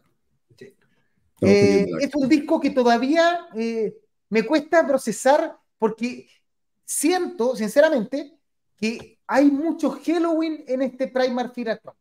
Mucho Halloween actual. O sea, no es algo malo, pero de repente eh, los mejores temas de Primal Fear de este disco son más Halloweenescos que Primal Fearescos. No sé si se entiende. O sea, no. eh, y eso mm, no es que sea malo en sí, pero como que me quita la personalidad que yo le conocía a, a Primal Fear, como la definición de su, de su música. Algo que a ellos también les ha costado porque los discos anteriores que han tratado de, de seguir un estilo más eh, Primal Fear no, han, no es que sean discos malos, el Metal Commando, todo, pero son discos bastante eh, no. mm, Recordemos que Primal Fear tiene 14 discos, así que tampoco es fácil, eh, a esta altura van a reinventar su estilo de música. Es un disco que tiene grandes temas, de hecho Another Hero es un gran tema, eh, Bring the Noise también, pero siempre siento que los mejores temas eh, se parecen mucho al, al Halloween actual. No tengo claro si eh, fueron con la misma producción o algo así. Eh, por lo mismo, eh, me parece un disco muy, muy entretenido, pero que me peca, me peca, insisto. Me molesta sentir que cada rato estoy escuchando más a Halloween que a Primal Fear. Y quizás eso hace que no, que que, que me cueste definir el, lo que me pasa con este disco. De repente me gusta más, de repente me gusta menos. No es un disco para nada malo, de hecho, de nuevo, es mejor que lo último que venían haciendo, pero, no es, pero claramente están lejos de los discos claros de, de discos clásicos de Primal Fear. No mucho más que eso. ¿Alguien quiere Eh, comentar algo? Si quieren sí. opino yo, muy, muy Sí. brevemente, porque es la dinámica que hemos establecido para los reviews. La verdad que a mí la banda me encanta. Me encanta Primal Fear. Lo he visto un par de veces en Backend y en Chile, con ese fatídico show con Anvil. Eh, pero si bien la banda me encanta, a mí es de New Religion que no hay un disco de Primal Fear que me guste completo. Y creo que acá se mantiene esa misma tendencia. Un par de temas, un par de riffs. Eh, no es malo, pero tampoco me mató. O sea, como dicen ustedes, un carotazo. ¿Es bueno? No. ¿Es malo? No. Eh, no me termina de cerrar Primal Fear hace muchos años, la verdad. Lo encuentro poco inspirado, lo encuentro como reciclado. No sé si le hago tanto el parangón con Halloween como lo haces tú, Karim, pero lo que sí lo encuentro es como lo encuentro tremendamente reciclado. De hecho, eh, Sinner suena muy, muy autocopiado. A mí no, eh, no, no, me, no me terminó de convencer, la verdad. A ver, yo a Primal, Fe- a Primal Fear se mantiene siempre en una estructura, en un cuadradito desde el principio hasta el final. Eh, te puede gustar más o te puede gustar menos. Eh, es como lo, lo que llamamos nosotros el piloto automático. Y está hace tiempo un piloto automático. Y ese piloto automático te puede gustar o te puede no gustar. Y a mí me gusta. A mí este disco me gustó harto. No sé si porque cambiaron Atomic Record, Atomic Fire, no sé. Eh, en corto me entretuve, a pesar de que es largo el disco. El- la, la- Sí. la canción del video Cancel Culture la encontré la raja. Yo creo que siempre, a pesar, eh, en contrario a lo que cree Karim, o sea, a lo que opina Karim, yo creo que los temas rápidos, doble bombos, bien halloweenescos de, de Primal Fear también tienen una cierta marca registrada. Eh, eh, Nuclear Fire, eh, eh, Evil Spells y, y varios más. En todos los discos tienen un par, por lo menos. Eh, no me pasa de estar escuchando Hello, me pasa de estar escuchando mucho Primal Y, es como lo que pasa con Acer, lo que pasa con Creator, y eso te, eh, porque en rigor la mente compositiva está entre Matt Sinner y un poquito entre Ralph Shepard. Te puede gustar o te puede no gustar, y a mí me gustó y me gustó harto. ¿Las notas, muchachines? La mía es un 5-8. 6. Yo le puse un 6-4. No sé si la habré cambiado, pero me quedé con un 6-4. Y Hernán, Y Hernán dijo que no lo había que se escuchado fue a dormir. y que no lo escuchó. Dijo Udo y Soen 6-5, el otro aún no lo escucho. No. Y nuestro amigo Alterno le puso un 8,5. No sé si. Alterno. Lo que pasa es que estamos con notas eh, en escala chilena de 1 a 7. El año a pasado siete. lo hacíamos con 1 a 10, pero lamentablemente empezamos a entendernos que nos costaba entender qué significaba, por ejemplo, un 8 de 10. Para nosotros es mucho más fácil entender que es un 6 de 7 o un 5 de 7 que un 8 o un 7 con escala de 10. Mm, Por, por- sí. Así que si nos puede, si por e- eso. 5-8 le pusiste rezo, ¿cierto? 5-8, sí. Ah, que, quiero hacer una salvedad chiquitita. Yo sé que es- es- es diversa la suya, pero para mí los cuatro discos de, de esta semana son extraordinarios. Es todo lo que es. sí, para mí. Sí, pues, De una semana promedio. Y Diego Poloni dice 6 de 10. Oye, weón, vos sois Sí. chileno, ya pues culeado de 1 a 7, pues weón. A los extranjeros se la doy, pero no es tan difícil, pues Dieguito. Oye, Y a mí ser dice acá Diego. Leoni, siento que Primal Fear le falta sus grandes discos que marcaron momento y casi toda la banda eh, Power Metal tiene. Toda banda O Power sea, tiene uno o dos discos grandes que marcan. A ellos les falta. Estamos lejísimos de Jaws of Death, lejísimos de Sí, Black güey. Sun, a, a kilómetros de Nuclear Fire, sí, Nuclear sí. Fire, hasta- lejos de Seven Seal, estamos a la chucha de eso. a Hasta ahí, eh, y, y llegamos hasta por ahí. 4 o A la 5 de chucha. 10. Sí, Ay, yo creo que ¿viste hasta por ahí. no llegamos. difícil? Creo que hasta- creo que hasta el Black Sun llegamos. Yo llego hasta New. Religion. Yo llego hasta New Religion. O sea, como, como discos así recontra sobresalientes. Yo, A sí, Black a mí me gusta- y después a mí empieza me gusta-. A mí me gusta mucho Primal Fear. Eso Tayano Renzo. Eh, entonces me cuesta encontrarle puntos bajos, ¿cachai? Porque me entretengo, porque no es mucho más lo que le puedo pedir tampoco.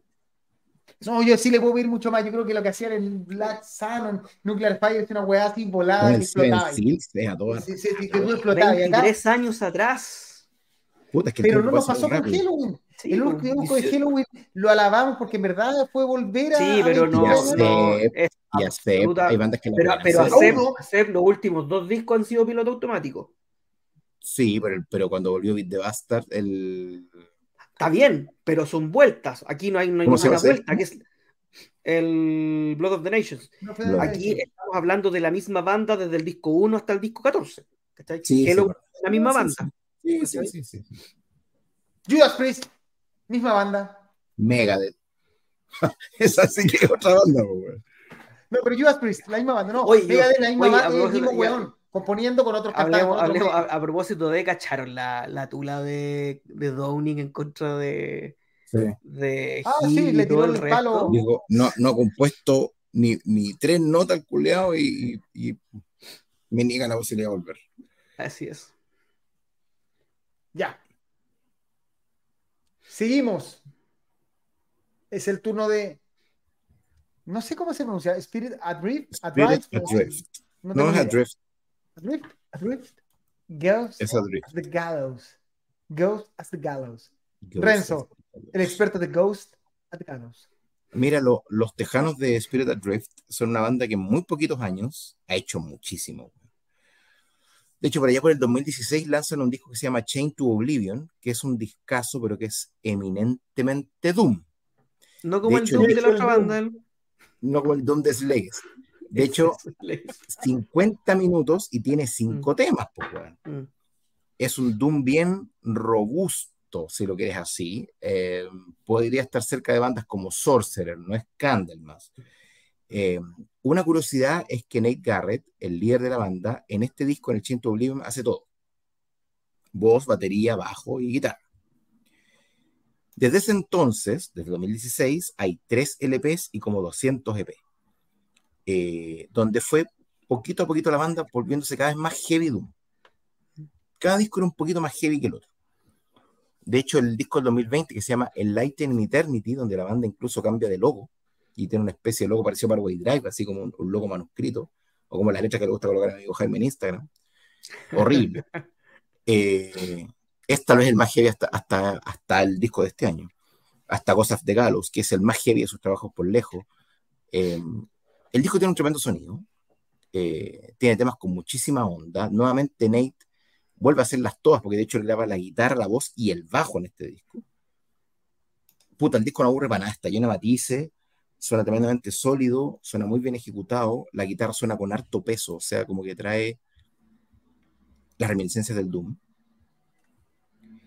Eh, ¿En qué más les puedo decir? Que es bastante jarroquero, es un disco muy americano, un disco muy USA.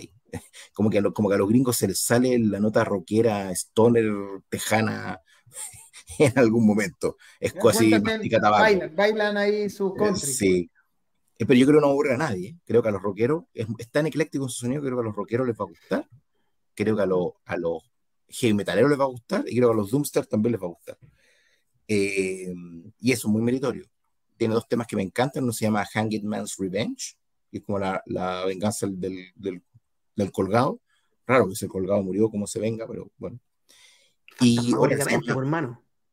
otro que se lla- llama La muerte no me detendrá, Dead Won't Stop Me. Así que es un buen disco y, y muchos amigos me han dicho, oye, ¿escuchaste el Spirit and Rift? O sea, sé que, que genera un impacto en la muchachada, así que a mí me encantó, lo recomiendo para los fanáticos del heavy metal, váyale, para los fanáticos del Doom, váyale.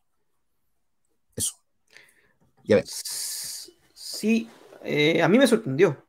De hecho, esa fue la razón, yo me las doy de editor en este programa, en este, en este pequeño podcast, de decir, vamos a tirarlo esta semana, que una semana de grandes lanzamientos.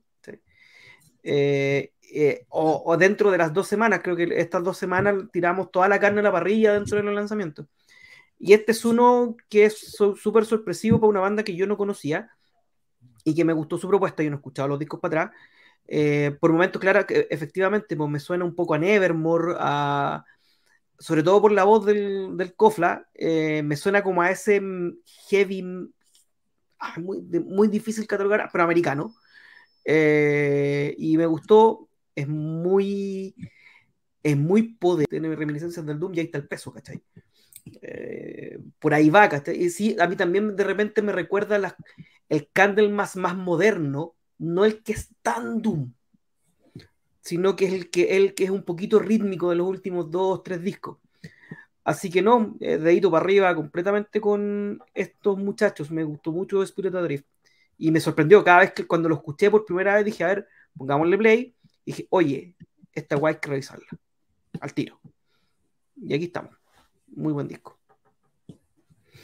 Muy bien. Me gustó mucho el disco. Nada que decir. Creo que ya lo dijeron todo. Así. Así no va. Me gustó más el ¿Las anterior. ¿Te gustó más el Enlighten? Sí. Puede ser. Puede ser. Notas. Notas. La Yo le puse un es un 6.5. Yo le puse un Yo le puse 6 cuatro. 1. Yo le puse un 6 1. Yo estoy con el 6-1 de Renzo.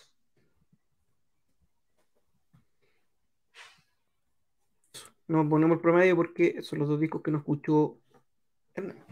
No conocía esta banda, me llaman harto tanto el arte por los nombres. Les pegaré un par de orejas, dice Matías Palma. Dele, Sí. Matías. Palma. Oh, Juegue, no, no se va a arrepentir. Le devuelvo los 45 minutos, le invito un café si no, si no le gusta. Le pago los, los, los gigabytes. Sí. Seguimos. Seguimos. Seguimos.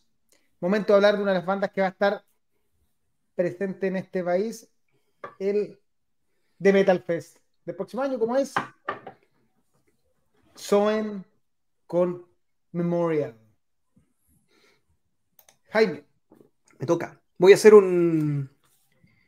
Voy a ¿Cámara hacer algo máscara? en cámara. ¿Una pero Voy a abrir el disco. Ahí está.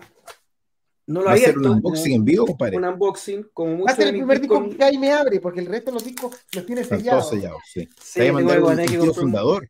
Un tío fundador. Un tío voy a fundador, lo voy a abrir. Hace tiempo que no lo he escuchado como cinco veces, así que igual.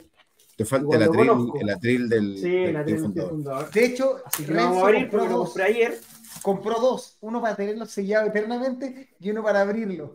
Ahí está Memorial con la carátula que ya es media, media marca de la casa de, de Soen. No es muy bonito el disco, no trae mucho para adentro tampoco. A ver, ¿se me quedó algo adentro? Este. Mm, horrible. No, la foto de los muchachos de la banda, de ahí, ahí, No son- y las letras. Muy sencillo, como muy sencillo también es el disco para, mira, cachaste, cachaste, como Epa. muy sencillo es el disco para hacer una banda que pregona o pregonaba quizás el metal progresivo. Creo que este disco es mucho más cercano que su disco anterior, es mucho más escuchable y dentro de lo intrincado que puede ser eh, una banda progresiva, porque, eh, digámoslo, o sea, el progresivo da para demasiadas cosas y lo hemos conversado un montón de veces. El, el progresivo es mucho más amplio de lo que podemos hablar de power metal o heavy metal. Entre el rock progresivo y el metal progresivo también hay mucho, hay mucho, hay mucho trecho. Este disco, si bien eh, no llega al, al nivel gigantesco del Imperial o del Lotus, que son los dos discos que por lo menos a mí más me gustan de, de Soen, funciona muy bien. Eh, yo creo que quizás hay alguna gente que este, este instinto tan radial de, de la banda, tan, tan catchy, como dice mi amigo Hernán, lo pueda sacar un poco de onda. A mí, a mí me encantó desde el principio, desde Sincere me encantó. Hay un tema, hay un tema que se llama Memorial, si no me equivoco es Memorial, donde el, el cofla que canta, que es, que es Joel Ekeloff, saca una voz desgarradora de la guata que eh, de verdad me paró los pelos. Yo creo que con ese tema me terminó de matar la banda. Bien por López, por Martín, eh, bien por Martín y sus boys. No es mucho más lo que tengo que decir del disco, es un discazo para mí, está dentro de lo mejor del año, yo creo que le va a pelear Sleep Token, eh, el number one o el number dos, el number tres va a estar dentro de los cinco discos que por lo menos a mí más me han gustado este año y dentro de este subestilo que es el pro, yo creo que con el Sleep Token son los dos discos que más me han gustado. Escúchenlo y esto es, una, es un, un, pincelazo súper chiquitito al, al, a lo que fue Calígulas Horse. Cuando uno hablaba de metal progresivo hace un tiempo atrás, uno hablaba de música muy intrincada, música de muy difícil digestión, música para músicos y música muy lejana. Hay bandas como Soen, como Leprus, como los mismos Calígulas Horse, que tanto con su propuesta musical como con su propuesta visual, como con su propuesta en vivo, hacen todo lo contrario. Acercan un estilo que puede ser un poco alejado o más musical, musical en el sentido artístico, a la gente. En Calígulas Horse tuvo eso. Calígulas Horse fue una banda de estadio tocando eh, metal rock progresivo en un club chocolate para 500 personas es acercar lo intrincado, la música de la guata, la música con matices, la música con distintas estructuras eh, y hacerla, hacerla un poquitito más escuchable a la primera o a la segunda. Y no caer en pajas mentales como, o en pajas musicales eh, firufifláficas como, como en su momento se le criticaba el estilo. Y a mí eso me gusta mucho, eh, me llega mucho. Así que para mí este es un discazo.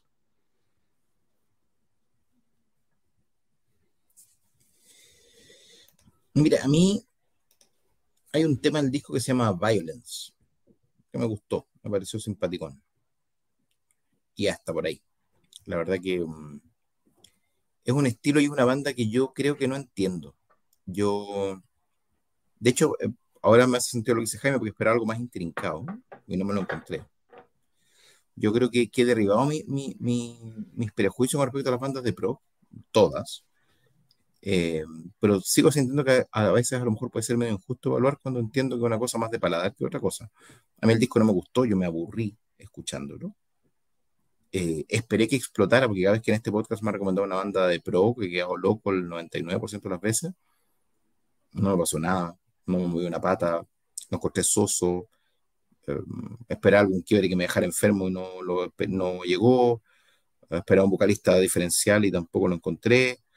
Eh, yo me aburrí. No, no, no es para mí. Y al lado de Sleep Token, entiendo que las opiniones son personales, pero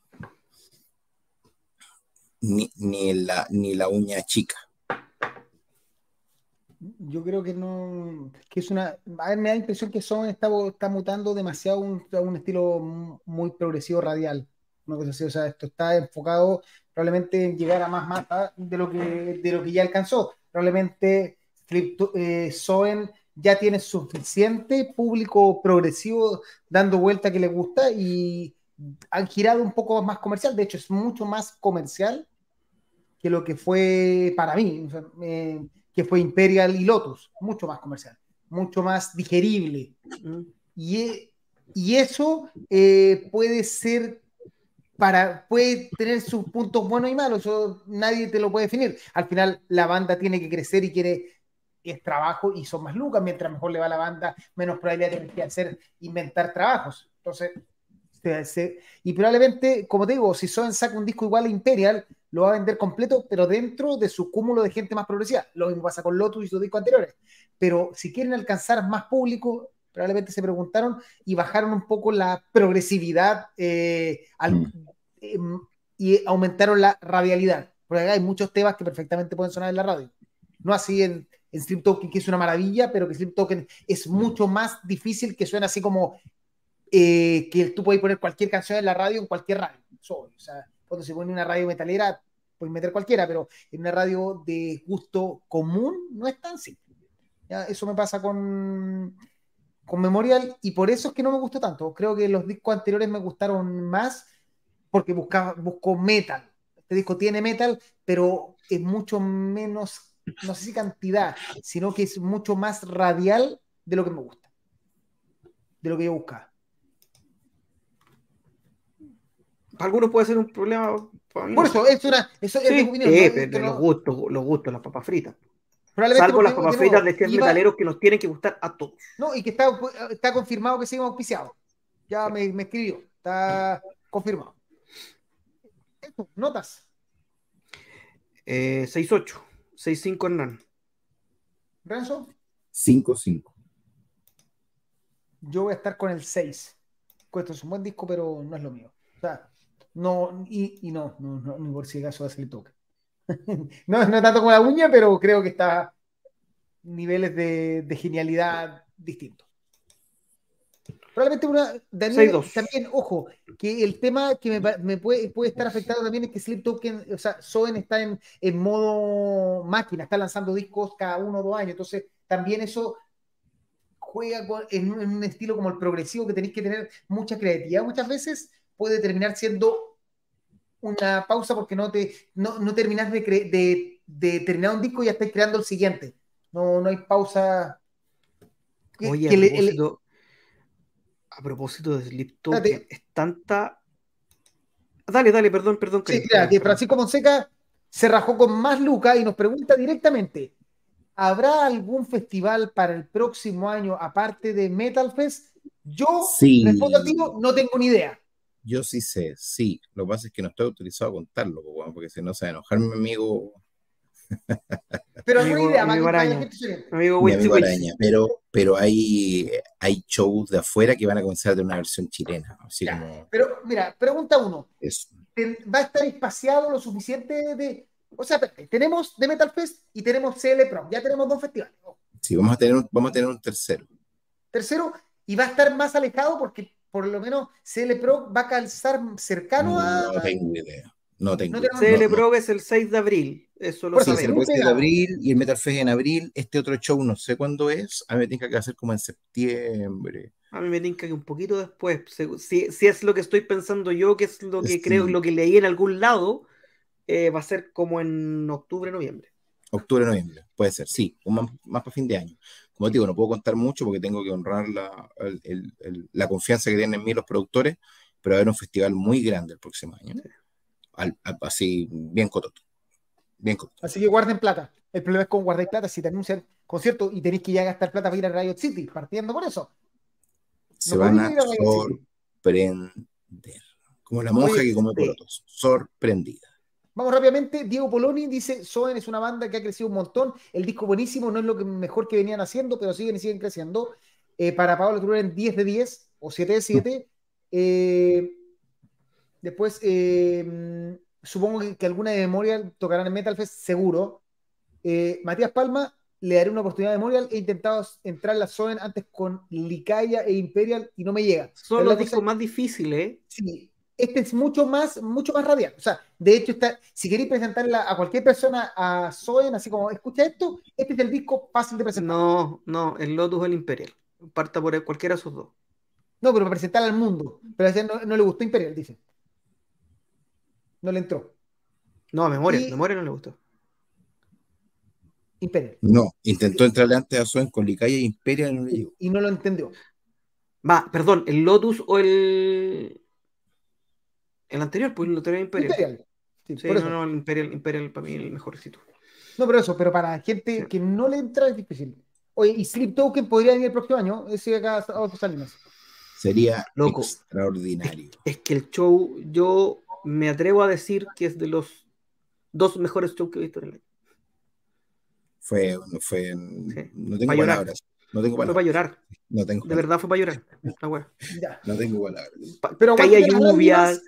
Caía lluvia, estábamos cansados, estábamos pal pico y, y no, no podíamos, no caíamos en, no podíamos creer lo que estábamos viendo. Puedes revisar todo el podcast, todo el podcast de las guas que nos ocurrieron, está, estoy subiéndolo de a poquito, pero va- vamos llegando. Bueno, es, la, Oye. es la primera banda que me hipnotiza, hipnotizado. Sí. Tenía hipnotizado a Evergrey. De hecho, estábamos al lado de Evergrey. Nos sacamos fotos con Evergrey viendo ese show. Cierto. ¿cierto? ¿Tomen No, estaba ahí? Sí, al lado. Impresionante Sleep Token y el disco del año. No hay duda alguna. na- No va a salir un disco que, que, que le pelee a Sleep Token. James Steele, No, no puedo grabar eso. Udo, lanzó Touchdown, que recuerden, tuvimos una entrevista hace dos días con Peter Balt, entrevista muy entretenida, hablando de un montón de cosas, pero Aguanten Udo- los bajistas con uñeta, loco. Aguanten los bajistas heavy metal con uñeta. Udo Basta lanza Touchdown. Y Jaime nos va a contar si Touchdown, después de, de- recordemos que Udo lanza un disco cada 10 meses. De hecho, está componiendo el nuevo disco, lo sabemos. Eh, ¿Qué pasa, Jaime Steele, con Udo y Touchdown? A ver, cuando tenéis dos discos anteriores que se llaman Game Over y Decadent, tú decís, ah no, Decadent es anterior en el Steel Factory. Eh, pero el Game Over yo pensé que era el Game Over de, de Udo. Nosotros lo hicimos pelota aquí en De este. Udo y no en de Udo este- de Dick Schneider ni de Udo de Dick Schneider. Acuérdense que hay como cinco. No, Udos. no, no, no. Udo es, eh, Udo es el personaje que hace temas propios, muy parecido a Asep, la verdad, pero, pero, pero temas propios. Eh, y yo no solo me reencontré con el gordo chico en este, pescoa, en este disco, sino que amé este quiero. Sí. Lo encontré, encontré que es mucho de lo que a mí me gusta de, de la época de Asset con Udo, concentrado en este disco. E incluso Udo se da, se da mañas que no se había dado antes, o que no recuerdo que se había dado antes, por lo menos en el Game Over Steel Factory, que era de meter pasajes de música clásica en, en, los solos, y lo hace dos veces.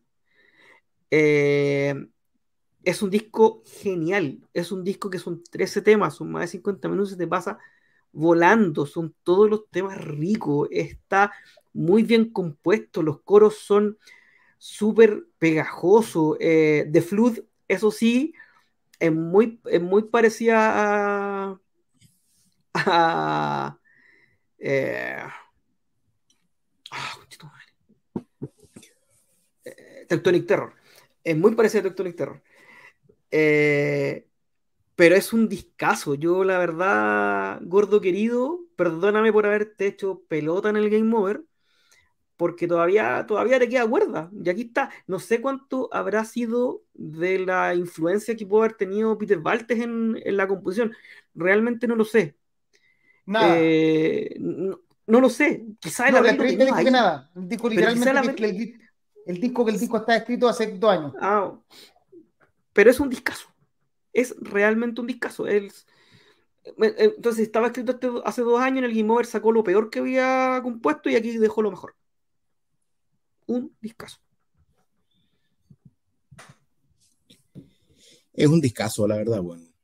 Eh, si bien es un disco de Udo con todas sus letras, con esas reminiscencias a Acep tan notorias, con esa manera de componer, esa como clave de composición de riff tan notoria, pero, es, pero suena súper fresco.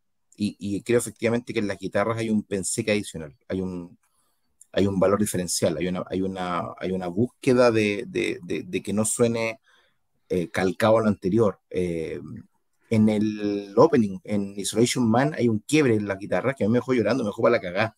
Y cuando el tema uno te noquea de la manera que te noquea, eh, lo seguí escuchando completo. Tiene un gran sonido, tiene una excelente composición, los coros son muy buenos. Weón, el, el, coro de Forever Free, qué weá, el coro de Forever Free.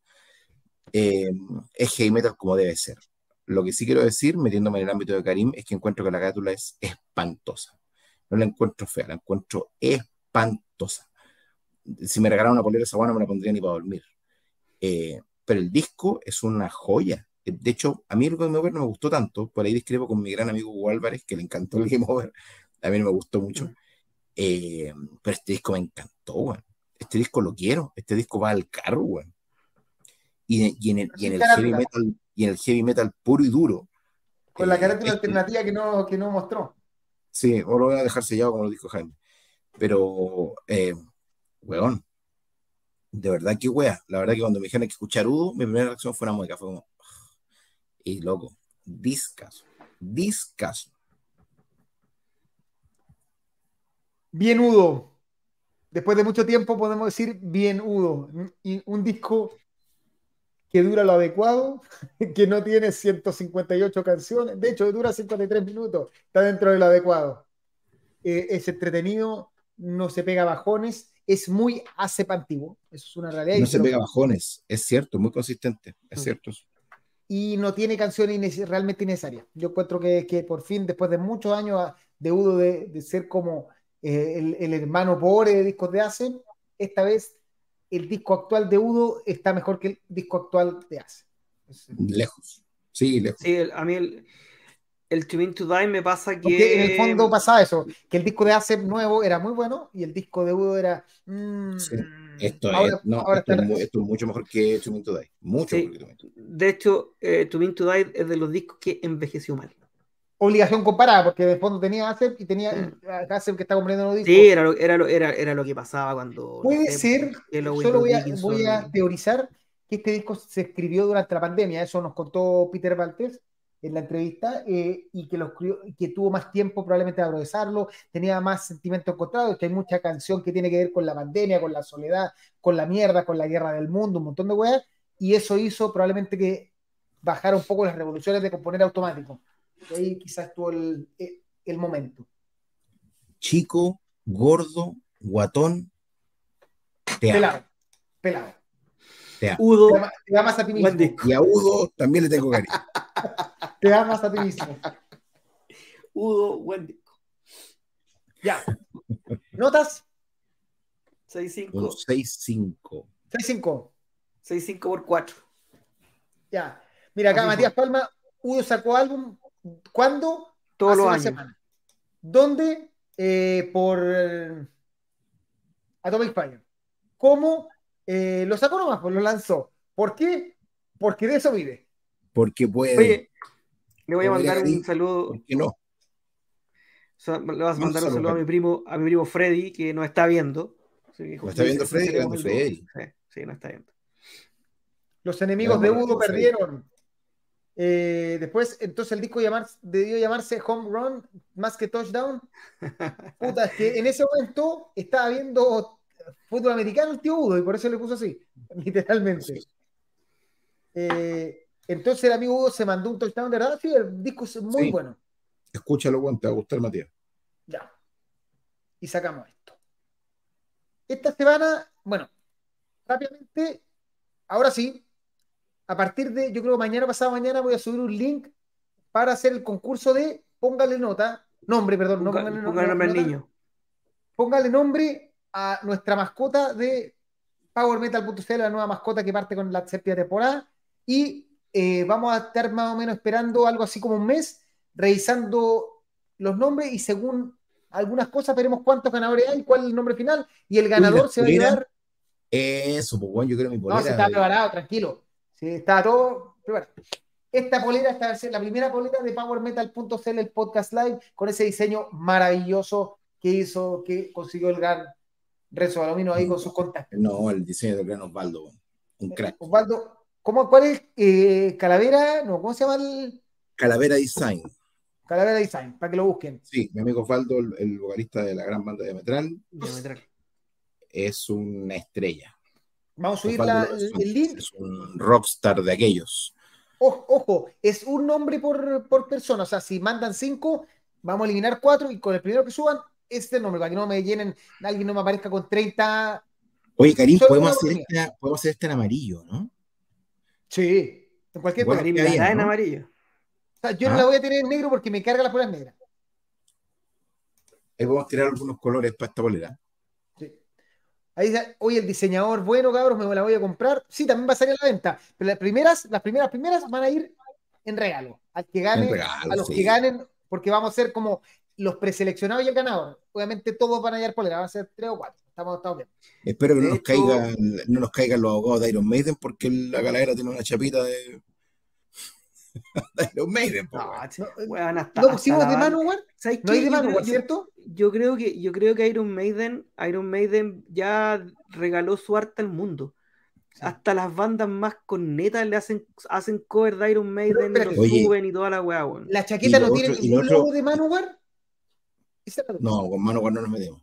No, por eso, porque si tiene algo de Manowar estamos cagados. Ni con Oye, lo Manowar que quiero decir es que Felipe en cada puto programa pide un gorro amarillo loco. Le compro yo el gorro amarillo, pero, pero hagámoslo un gorro al Dude, pues weón, si lo único Ya, se lo vamos a hacer, que pero- quiere pero que gorro tenga Santiago, mira. La otra semana, para Manowar Ghost, voy a Santiago, ahí tengo tiempo, porque generalmente voy a hacerlo directamente. Gorro amarillo para Felipe, bueno, lo, lo ha pedido todos los programas. Ahora sí, ya que se acaba, entonces voy a subir el link que va a ser una votación por persona eh, y ahí vamos a elegir los ganadores y los ganadores se van a llevar una polera de PowerMetal.cl el podcast live. Eh, obviamente, si son fuera de Chile va a ser un, poco hueveado el envío, pero son dentro de Chile, es más que seguro que les va a llegar. Ya. 7 de septiembre, o sea, este domingo, Cradle of Field con ocho calacas, que creo que el concierto está completamente agotado y quedan algunas entradas en físico, gracias a la gente de Atenea. Mi tío Tenea está en su live, así que no está haciendo la competencia, así que ¿Está en su live? no, no me va a escuchar si opino Chocalacas. ¿no? Para. Después, Tarja. Not my hits tour, not the hits you want to sing tour. El, el tour de Tarja con los hits que, de ella, o sea, no, perdón, con los hits que le gustan a ella, este 20 de Se septiembre enojar, en se va a Blondie. enojar Paulita, se enojar Paulita Turunen. La queremos, pero. eh, Ya. Después, los enemigos del, teatro, no sé cuánto perdieron, los amigos de eso, los amigos del teatro de Tetón, ganaron. Crashing the Enemies of Metal, el tour aniversario que va a traer a Manowar después de mil años de vuelta a Chile y esta vez con un setlist que les prometemos Con que una vale la pena escuchar ya lo vimos, porque tocaron en Bolivia el día de ayer y tocan mañana, entiendo, en Lima. Así que se viene Manowar. Eh, Oye, que van a estar estos días en Sudamérica, porque estamos a no, sí, 13. es un tour, es un tour muy largo y extraño. Como que se acercan a Chile y después dan la vuelta por todos lados y vuelven. Y vuelven, sí. Y lo otro es que no salió telonero. ¿eh? Estamos acostumbrados a los teloneros. De hecho, habían algunos, alguna gente mandándole mail a tenía que por favor no teloneara yo, que por favor no teloneara Letalis, que por favor no teloneara. Eternal. Muy- gente muy preocupada de, que- de la gente que no quería. Pero finalmente Atenea nunca tuvo pensado colocar telonero. O a Al parecer, es de esas Yo bandas creo que, que dice. Manowar no quiere tener telonero. De hecho, O sea, Manowar es tan hueveado para todo que no me Van a saberlo después de- "Loco, no quiero, de- no quiero una banda antes que yo, a lo Luis a lo Luis Miguel. No A lo quiero, un lo otro que no tiene telonero, mira, No, no quiero un telonero, y a lo mejor es válido. Saxon tampoco tiene telonero, hasta ahora, por. Yo creo que hasta ahora, yo creo que Blind Garden y Saxon lo van a tener. Sí lo van a tener. Yo creo que Blind Guardian lo va a tener, sí. Saxon no sé, pero Blind Guardian lo va a tener. Seguimos. Estos son los que me acuerdo. Hay un montón de Eh, conciertos más. Ghost Sold Out. El 27 de septiembre en el Movistar Arena. eh, Ahí vamos a estar. Ahí vamos a estar. Ahí vamos a estar. ¿Tenemos estacionamiento, Karim? ¿Dó- ¿En qué vamos a ir? En el, en el, En el auto, vamos a tener que ir a O sea, yo siempre compro estacionamiento, tenlo por seguro. De hecho, pagué las ir en la- 22 lucas de, de Metal Fest porque las dividí en dos días, eran 11 y al final dividí en cuatro personas, son como dos lucas por persona. Creo que lo- y dejando el auto a las 12 del día y sacando a las 10 de la noche, a las 12 de la noche, me pareció que no era caro. ¿Vamos a ir en la Steel Car? ¿En la 4x4 Steel? ¿Dónde, ¿En qué vamos a ir? Podemos ir en la de Francisco, esa es ¿En la de legendaria. Cortinas? Ah, Bueno, esa, tiene como una. el de Francisco es, es la- es de verdad. Sí. Bueno, ahí me pego la mala con alguno de ustedes. Ahí me dice. Eh, en la mía caen Volver- 7. Volver, volver del Movistar, bueno, es un infierno, weón. Te paráis en mata, si estáis tres horas tú vas esperando una micro. A, a propósito de Metallica, uno que tiene de Short Straw tiene una camioneta grande. Crysis, con quien también conversamos. Con Desastre Natural entre Fuego Watches, Crysis que anunció que por problemas de visado, las visas las estaban negociando cuando teníamos la entrevista en vivo, eh, se la rechazó Estados Unidos, por tanto tuvieron que bajar completamente la gira por Estados Unidos y se van directo hasta a México, ¿Por qué podría Estados Unidos rechazar una visa? porque son visas, eh, porque partía que es una banda un poco agresiva en sus letras. Ya, pero yo pensé que inmigración No, saber de qué cantan no, ellos. no. Eso, No, le rechazan las visas. Estados Unidos, Estados Unidos te rechaza la- las visas porque se, se les para el hoyo nomás. Por eso. Pero en el fondo, en una banda que es un poquito de, de comentario totalmente anti Estados Unidos, todo, es más probable que si no, le- no tenéis los trámites hechos con mucho tiempo, te los pueden. Es que yo no creo, yo no creo, bueno, no sé, no sé. Puede ser. Es que a mí no me suena que inmigración o el consulado se ponga a mirar como que así, no soy artista, a ver tus letras. Yo no creo que esa wea pase, weón. Los gringos son especiales. Pero bueno, Ya. quién sabe, ¿no? quién sabe. Pero bueno, van a estar el 20 el 29 de septiembre en el Club Ámbar, gracias al KDR Pro, así para que no se lo pierda la gente más fanática del trash y vayan a ver el, el Wall of Death con pelotas de fútbol. Entretenísima banda Crisis. Sí. No creo que metan el fueguito que metieron allá, pero, pero bueno, Las pelotas de fútbol sí le iban a traer si las conseguían, eso me dijeron. ya. Anek Van Giswenger con su compadre Marco Olguetala eh, van a estar el viernes 29 de septiembre en el Club Chocolate, que está completamente vendido, y el 30 de septiembre en Concepción, Oye, que no sé si no había-. ¿No había cambiado la locación el show de Concepción? Creció, aumentaron las cantidades de entradas, pero no sé si cambiaron la locación o, cam- o Parece que había cambiado. Puta, eh, deb- debimos haber revisado esta buena pauta para no hacer pauta en vivo, pero me da la impresión, Karim, que cambiaron el- la locación en Concepción, weón. Pero en Concepción, eso es lo importante. O a lo mejor lo soñé, weón. 20 y 28, 28 de septiembre también en el Club Chocolate. Agregaron. En el que Ah, Conce ahí la cambiaron al teatro el de la teatro de la Conce. Universidad de Concepción. Ah, O sea, ¿viste? Ahí está, pues tea- Ah. teatro, teatro de la UD Conce, ahí dice. Los enemigos de Conce perdieron. Puerto ¿cuál- Montt agotado. era el ¿Cuál- teatro? cuál es Puerto Montt? ¿Tocar en Puerto Montt también? Sí, pues, weón. O eso no lo Es que el sabía. problema en está que esos shows no los produce directa muchas veces. De hecho, piensen que de Fan Lab de Santiago, Spider, Spider en es en- Conce. Y los otros, como nadie, yo les dije, si no mandan la huevada a las productoras, yo no tengo cómo saber dónde más tocan. Oye, No tenía, ¿En no tenía idea. Conce, ¿en Conce hay un telonero? Sí. Dice banda invitada, ¿no? Una muy chiquitita. Y en, y si no me equivoco, puedo estarlo soñando. Ah, no, en Tarja. ¿En cuál toca la. Voy a. En Hagen toca Hidalgo. Hidalgo y no sé quién chucha. Yo caché a la Katy el otro día ensayando, pa- ensayando acústico. Pero no sé si era para este o para. ¿Caterina no va en Vision of Atlantis? No. sí. Sí, pero también iba en. También iba en, en uno de estos. Tarja. En Tarja aparece. ¿En Tarja? Ah, sí, Sí. Tarja. Que va a ser, va a Oye, ser un dice- show acústico. Dice mi compadre Mati, que es un crack, escucha puras weas de estrato, pero es un crack, que sí, que sí, que sí No. estudian como lo que haces tú, como tus letras y tus weas. Dice, dice Caterina Nix, efectivamente va a los shows de Anek y Marco el 28 y el 29, Ah, no estaba tan, no estaba tan mal. Iban a presentar un show acústico. Ah, fue lo que hizo mira, Cris- a lo, a lo Crisálida. Cri- Lo de Crisálida fue emocionante, increíble y, e- y- y muy arriesgado. Lo dije la, la vez pasada, fue maravilloso. Y ella canta muy bien, es muy bonita la voz de la Cintia. Rock Rock, junto Amén, a. Narnia e, e IntelliScience 2 de octubre, sala metrónomo. Spider, Spider. Yo como que no tengo ganas de esa weá, pero a mí me gusta tanto rock rock, weón, que de esas me escapo. ¿Y, aparte hay hartos pelados, Renzo, te vas a sentir en casa. Hartos pelados en esa banda, mira. Podrías reemplazar a alguno. Pero mira. ¿cuántas bandas tienen tres pelados de cinco? Es una banda a- El arriesgada. 2 de octubre, el 2 de octubre es miércoles, los miércoles, oye, los miércoles ensaya Heiligen, ¿eh? Así que el próximo miércoles le aviso que no estoy. De hecho, en este Oh. momento deben estar curados.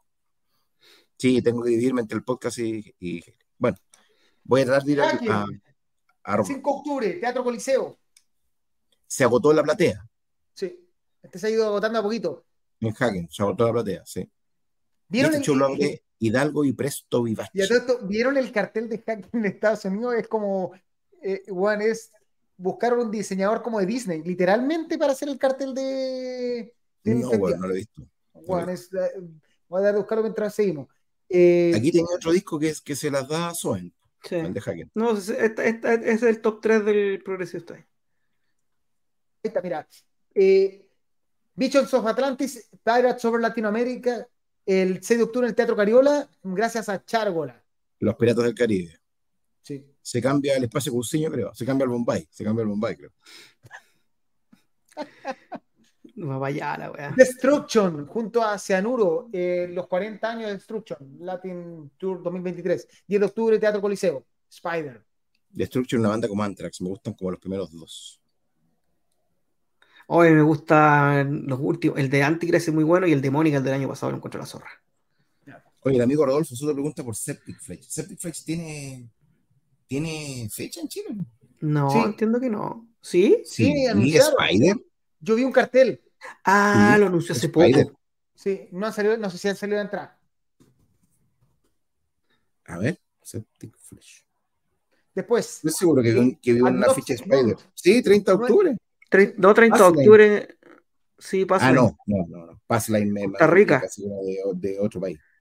Sí, el teatrito de Buenos Aires. El teatrito. Sí, No, van a- lo- probablemente lo anuncien pronto. Porque 31 de octubre 31 de octubre. Sí. con of Sí, Emptiness. sí. Que vamos, vamos a revisar el disco de of Emptiness la próxima semana. Sí. Sí, Agnostic 31 de octubre sale Metrónomo. Spider. Yes Louder Tour, Agnostic Front. Ya el 9 de septiembre, Teatro Coliseo, con Spider. Sí. Saxon. Spider haciendo harta cosa en Coliseo. ¿eh? Sí, 22 de noviembre, Blondie, Atenea. Y anunciado hoy día, 7 de diciembre, el día antes de Riot City, para que si viajan a Santiago y van a ver Uriah Heep, se quedan el fin de semana largo y al día siguiente van a Riot City. Porque Yo no puedo- no puedo ir a Uriah si gusta me parte el alma, pero- a- Sí. Ya. Yo no voy a poder ir a Heep precisamente porque otro día es Riot City. Pero, loco, imperdible. Imperdible ver a Uriah Heep. Hoy el 31, bueno, ah, se se te perdieron algunos, voy a hacerlo rapidito. No, pero, Jaime, mandé una pregunta de cuáles conciertos se me perdieron para agregarlo a la pauta. Bueno, retando, los voy a- retando en vivo. Retando Pero- en vivo. Retando en los vivo. voy a tirar, los voy a tirar, los voy a La tirar. respuesta es cero. Vayan, Cero respuestas. Tira la goma. Enano, tira la goma. 31 del 10, Obscura en el Cariola. ¿Cierto? 1 del 11, Primal Fear en la Blondie. Muerte a Cinco- BTS. 5 del 11, Vader en el RBX. 7 de noviembre, In Flames en el Coliseo. 11 de noviembre, faltaban Sau- poco. Sauron Renzo, en el ¿Te Coliseo. ¿Hay alguien que tenga una lista de los conciertos que me faltan?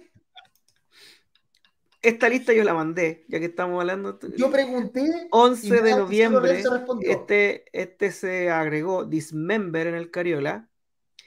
14 de noviembre, Borgnagar en la Metrónomo. Ya, ya te pusiste a, a- a meter a toda la banda. Si también. Ya, 14 de noviembre Line Guardian, 15 de noviembre Glenn Pues Hughes yo no sé. en la Blondie, 15 de noviembre también Bornegar y Leprus en la cúpula. Y ahí llegamos a Saxon el 22 de noviembre. Es la cagada noviembre, güey. Oye, y el 21 de octubre vamos a estar en el Teatro Cariola Sí. con Heiligen para lo- el festejo de alto voltaje. A 8 lucas la, la preventa, se están volando, ya no queda casi ninguna. Vamos a estar con Austral y con Soberno abriendo el, el festejo de alto voltaje. Vaya. Ya. Be there, or be some- someone else, something else, como dice el amigo, mi amigo Jordan, mi amigo Riot City.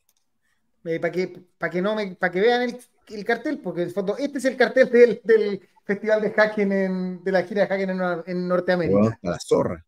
Sí. Está la Solo. Hacken puede hacer eso. Weón, está la cagada la ficha. Para que- por eso te decía que el, el- el cartel era la zorra y que vale la pena compartirlo. Aparte que todos los artes de Haken, su, su, su merchandise, todo es así, es como la raja. Me encanta. sí. Dos horas 14. ¿Cuánto es que es voy a durar hora el programa? Una hora acostarse. 45. Me pifié en media hora solamente. ¿Algo más que decir? ¿Algún Los amo. concierto, Jaime, que no me mandaste? Lo único que les puedo decir yo es que ha sido un placer estar nuevamente con Jaime. Yo no voy a estar el próximo miércoles, lamentablemente. Y bueno, va a haber programa el próximo miércoles, el 20 de septiembre, me imagino que sí. Sí, debería haber. Sí, yo no voy a poder estar acompañarlos, pero nada. Yo voy a decir que me Eh. encanta mi micrófono rojo. Mm. Espero el micrófono, mi encomienda para Santiago, Karen. Te dije, conversamos por interno. No, ahora ustedes tienen de color, yo creo de colores, ya cagaste. Quiero de colores. 30, 30 de noviembre de Archangel. ¿Se prende? Este vos nació prendido, hermano. Pero es que. ¿Te quieres callar? Sí. Yo tengo uno, yo tengo uno que, se, que no se prende, se apaga, pero que hace otras cosas. Cuando lo tocan, Como sí, pero como cada cuatro meses. Ya, eh, no lo pongamos. No lo pongamos. Seis, pero da lo mismo. Oye, la gente, muchas vamos. gracias por estar presente Sí, y muchas gracias gracias por en especial. Queremos brutalidad destacar a nuestro amigo Francisco Fonseca que se rajó con dos lucas durante el programa, así que Grande Pancho. te queremos. Ya. Y recuerden you. que voy a estar subiendo el link para ponerle nombre al nuevo logo. Eh, Al me da lo mismo que después nos Esculín, reten, en- Esculín nos reten en reuniones ajenas, Esculín pero da lo mismo. Bueno, Bueno, después, después de mañana cambiar, capaz que le cambiamos el nombre. Ya, sí, mañana, ahí- eh, ahí conversamos. ah, ya. Pero podemos, podemos comprarlo todo. Ya descubrimos, tenemos el poder sí, de sí. comprarlo todo, todo. Y con la plata del podcast todavía podemos comprarlo todo y más. Ya. Fuiste, Ya nos fuiste. Esto Fuiste Nos bueno. muchachos. PowerMetal.cl, el podcast live, segundo capítulo de la séptima temporada. Vamos con el, el cierre y el logo que late. Desde ahora,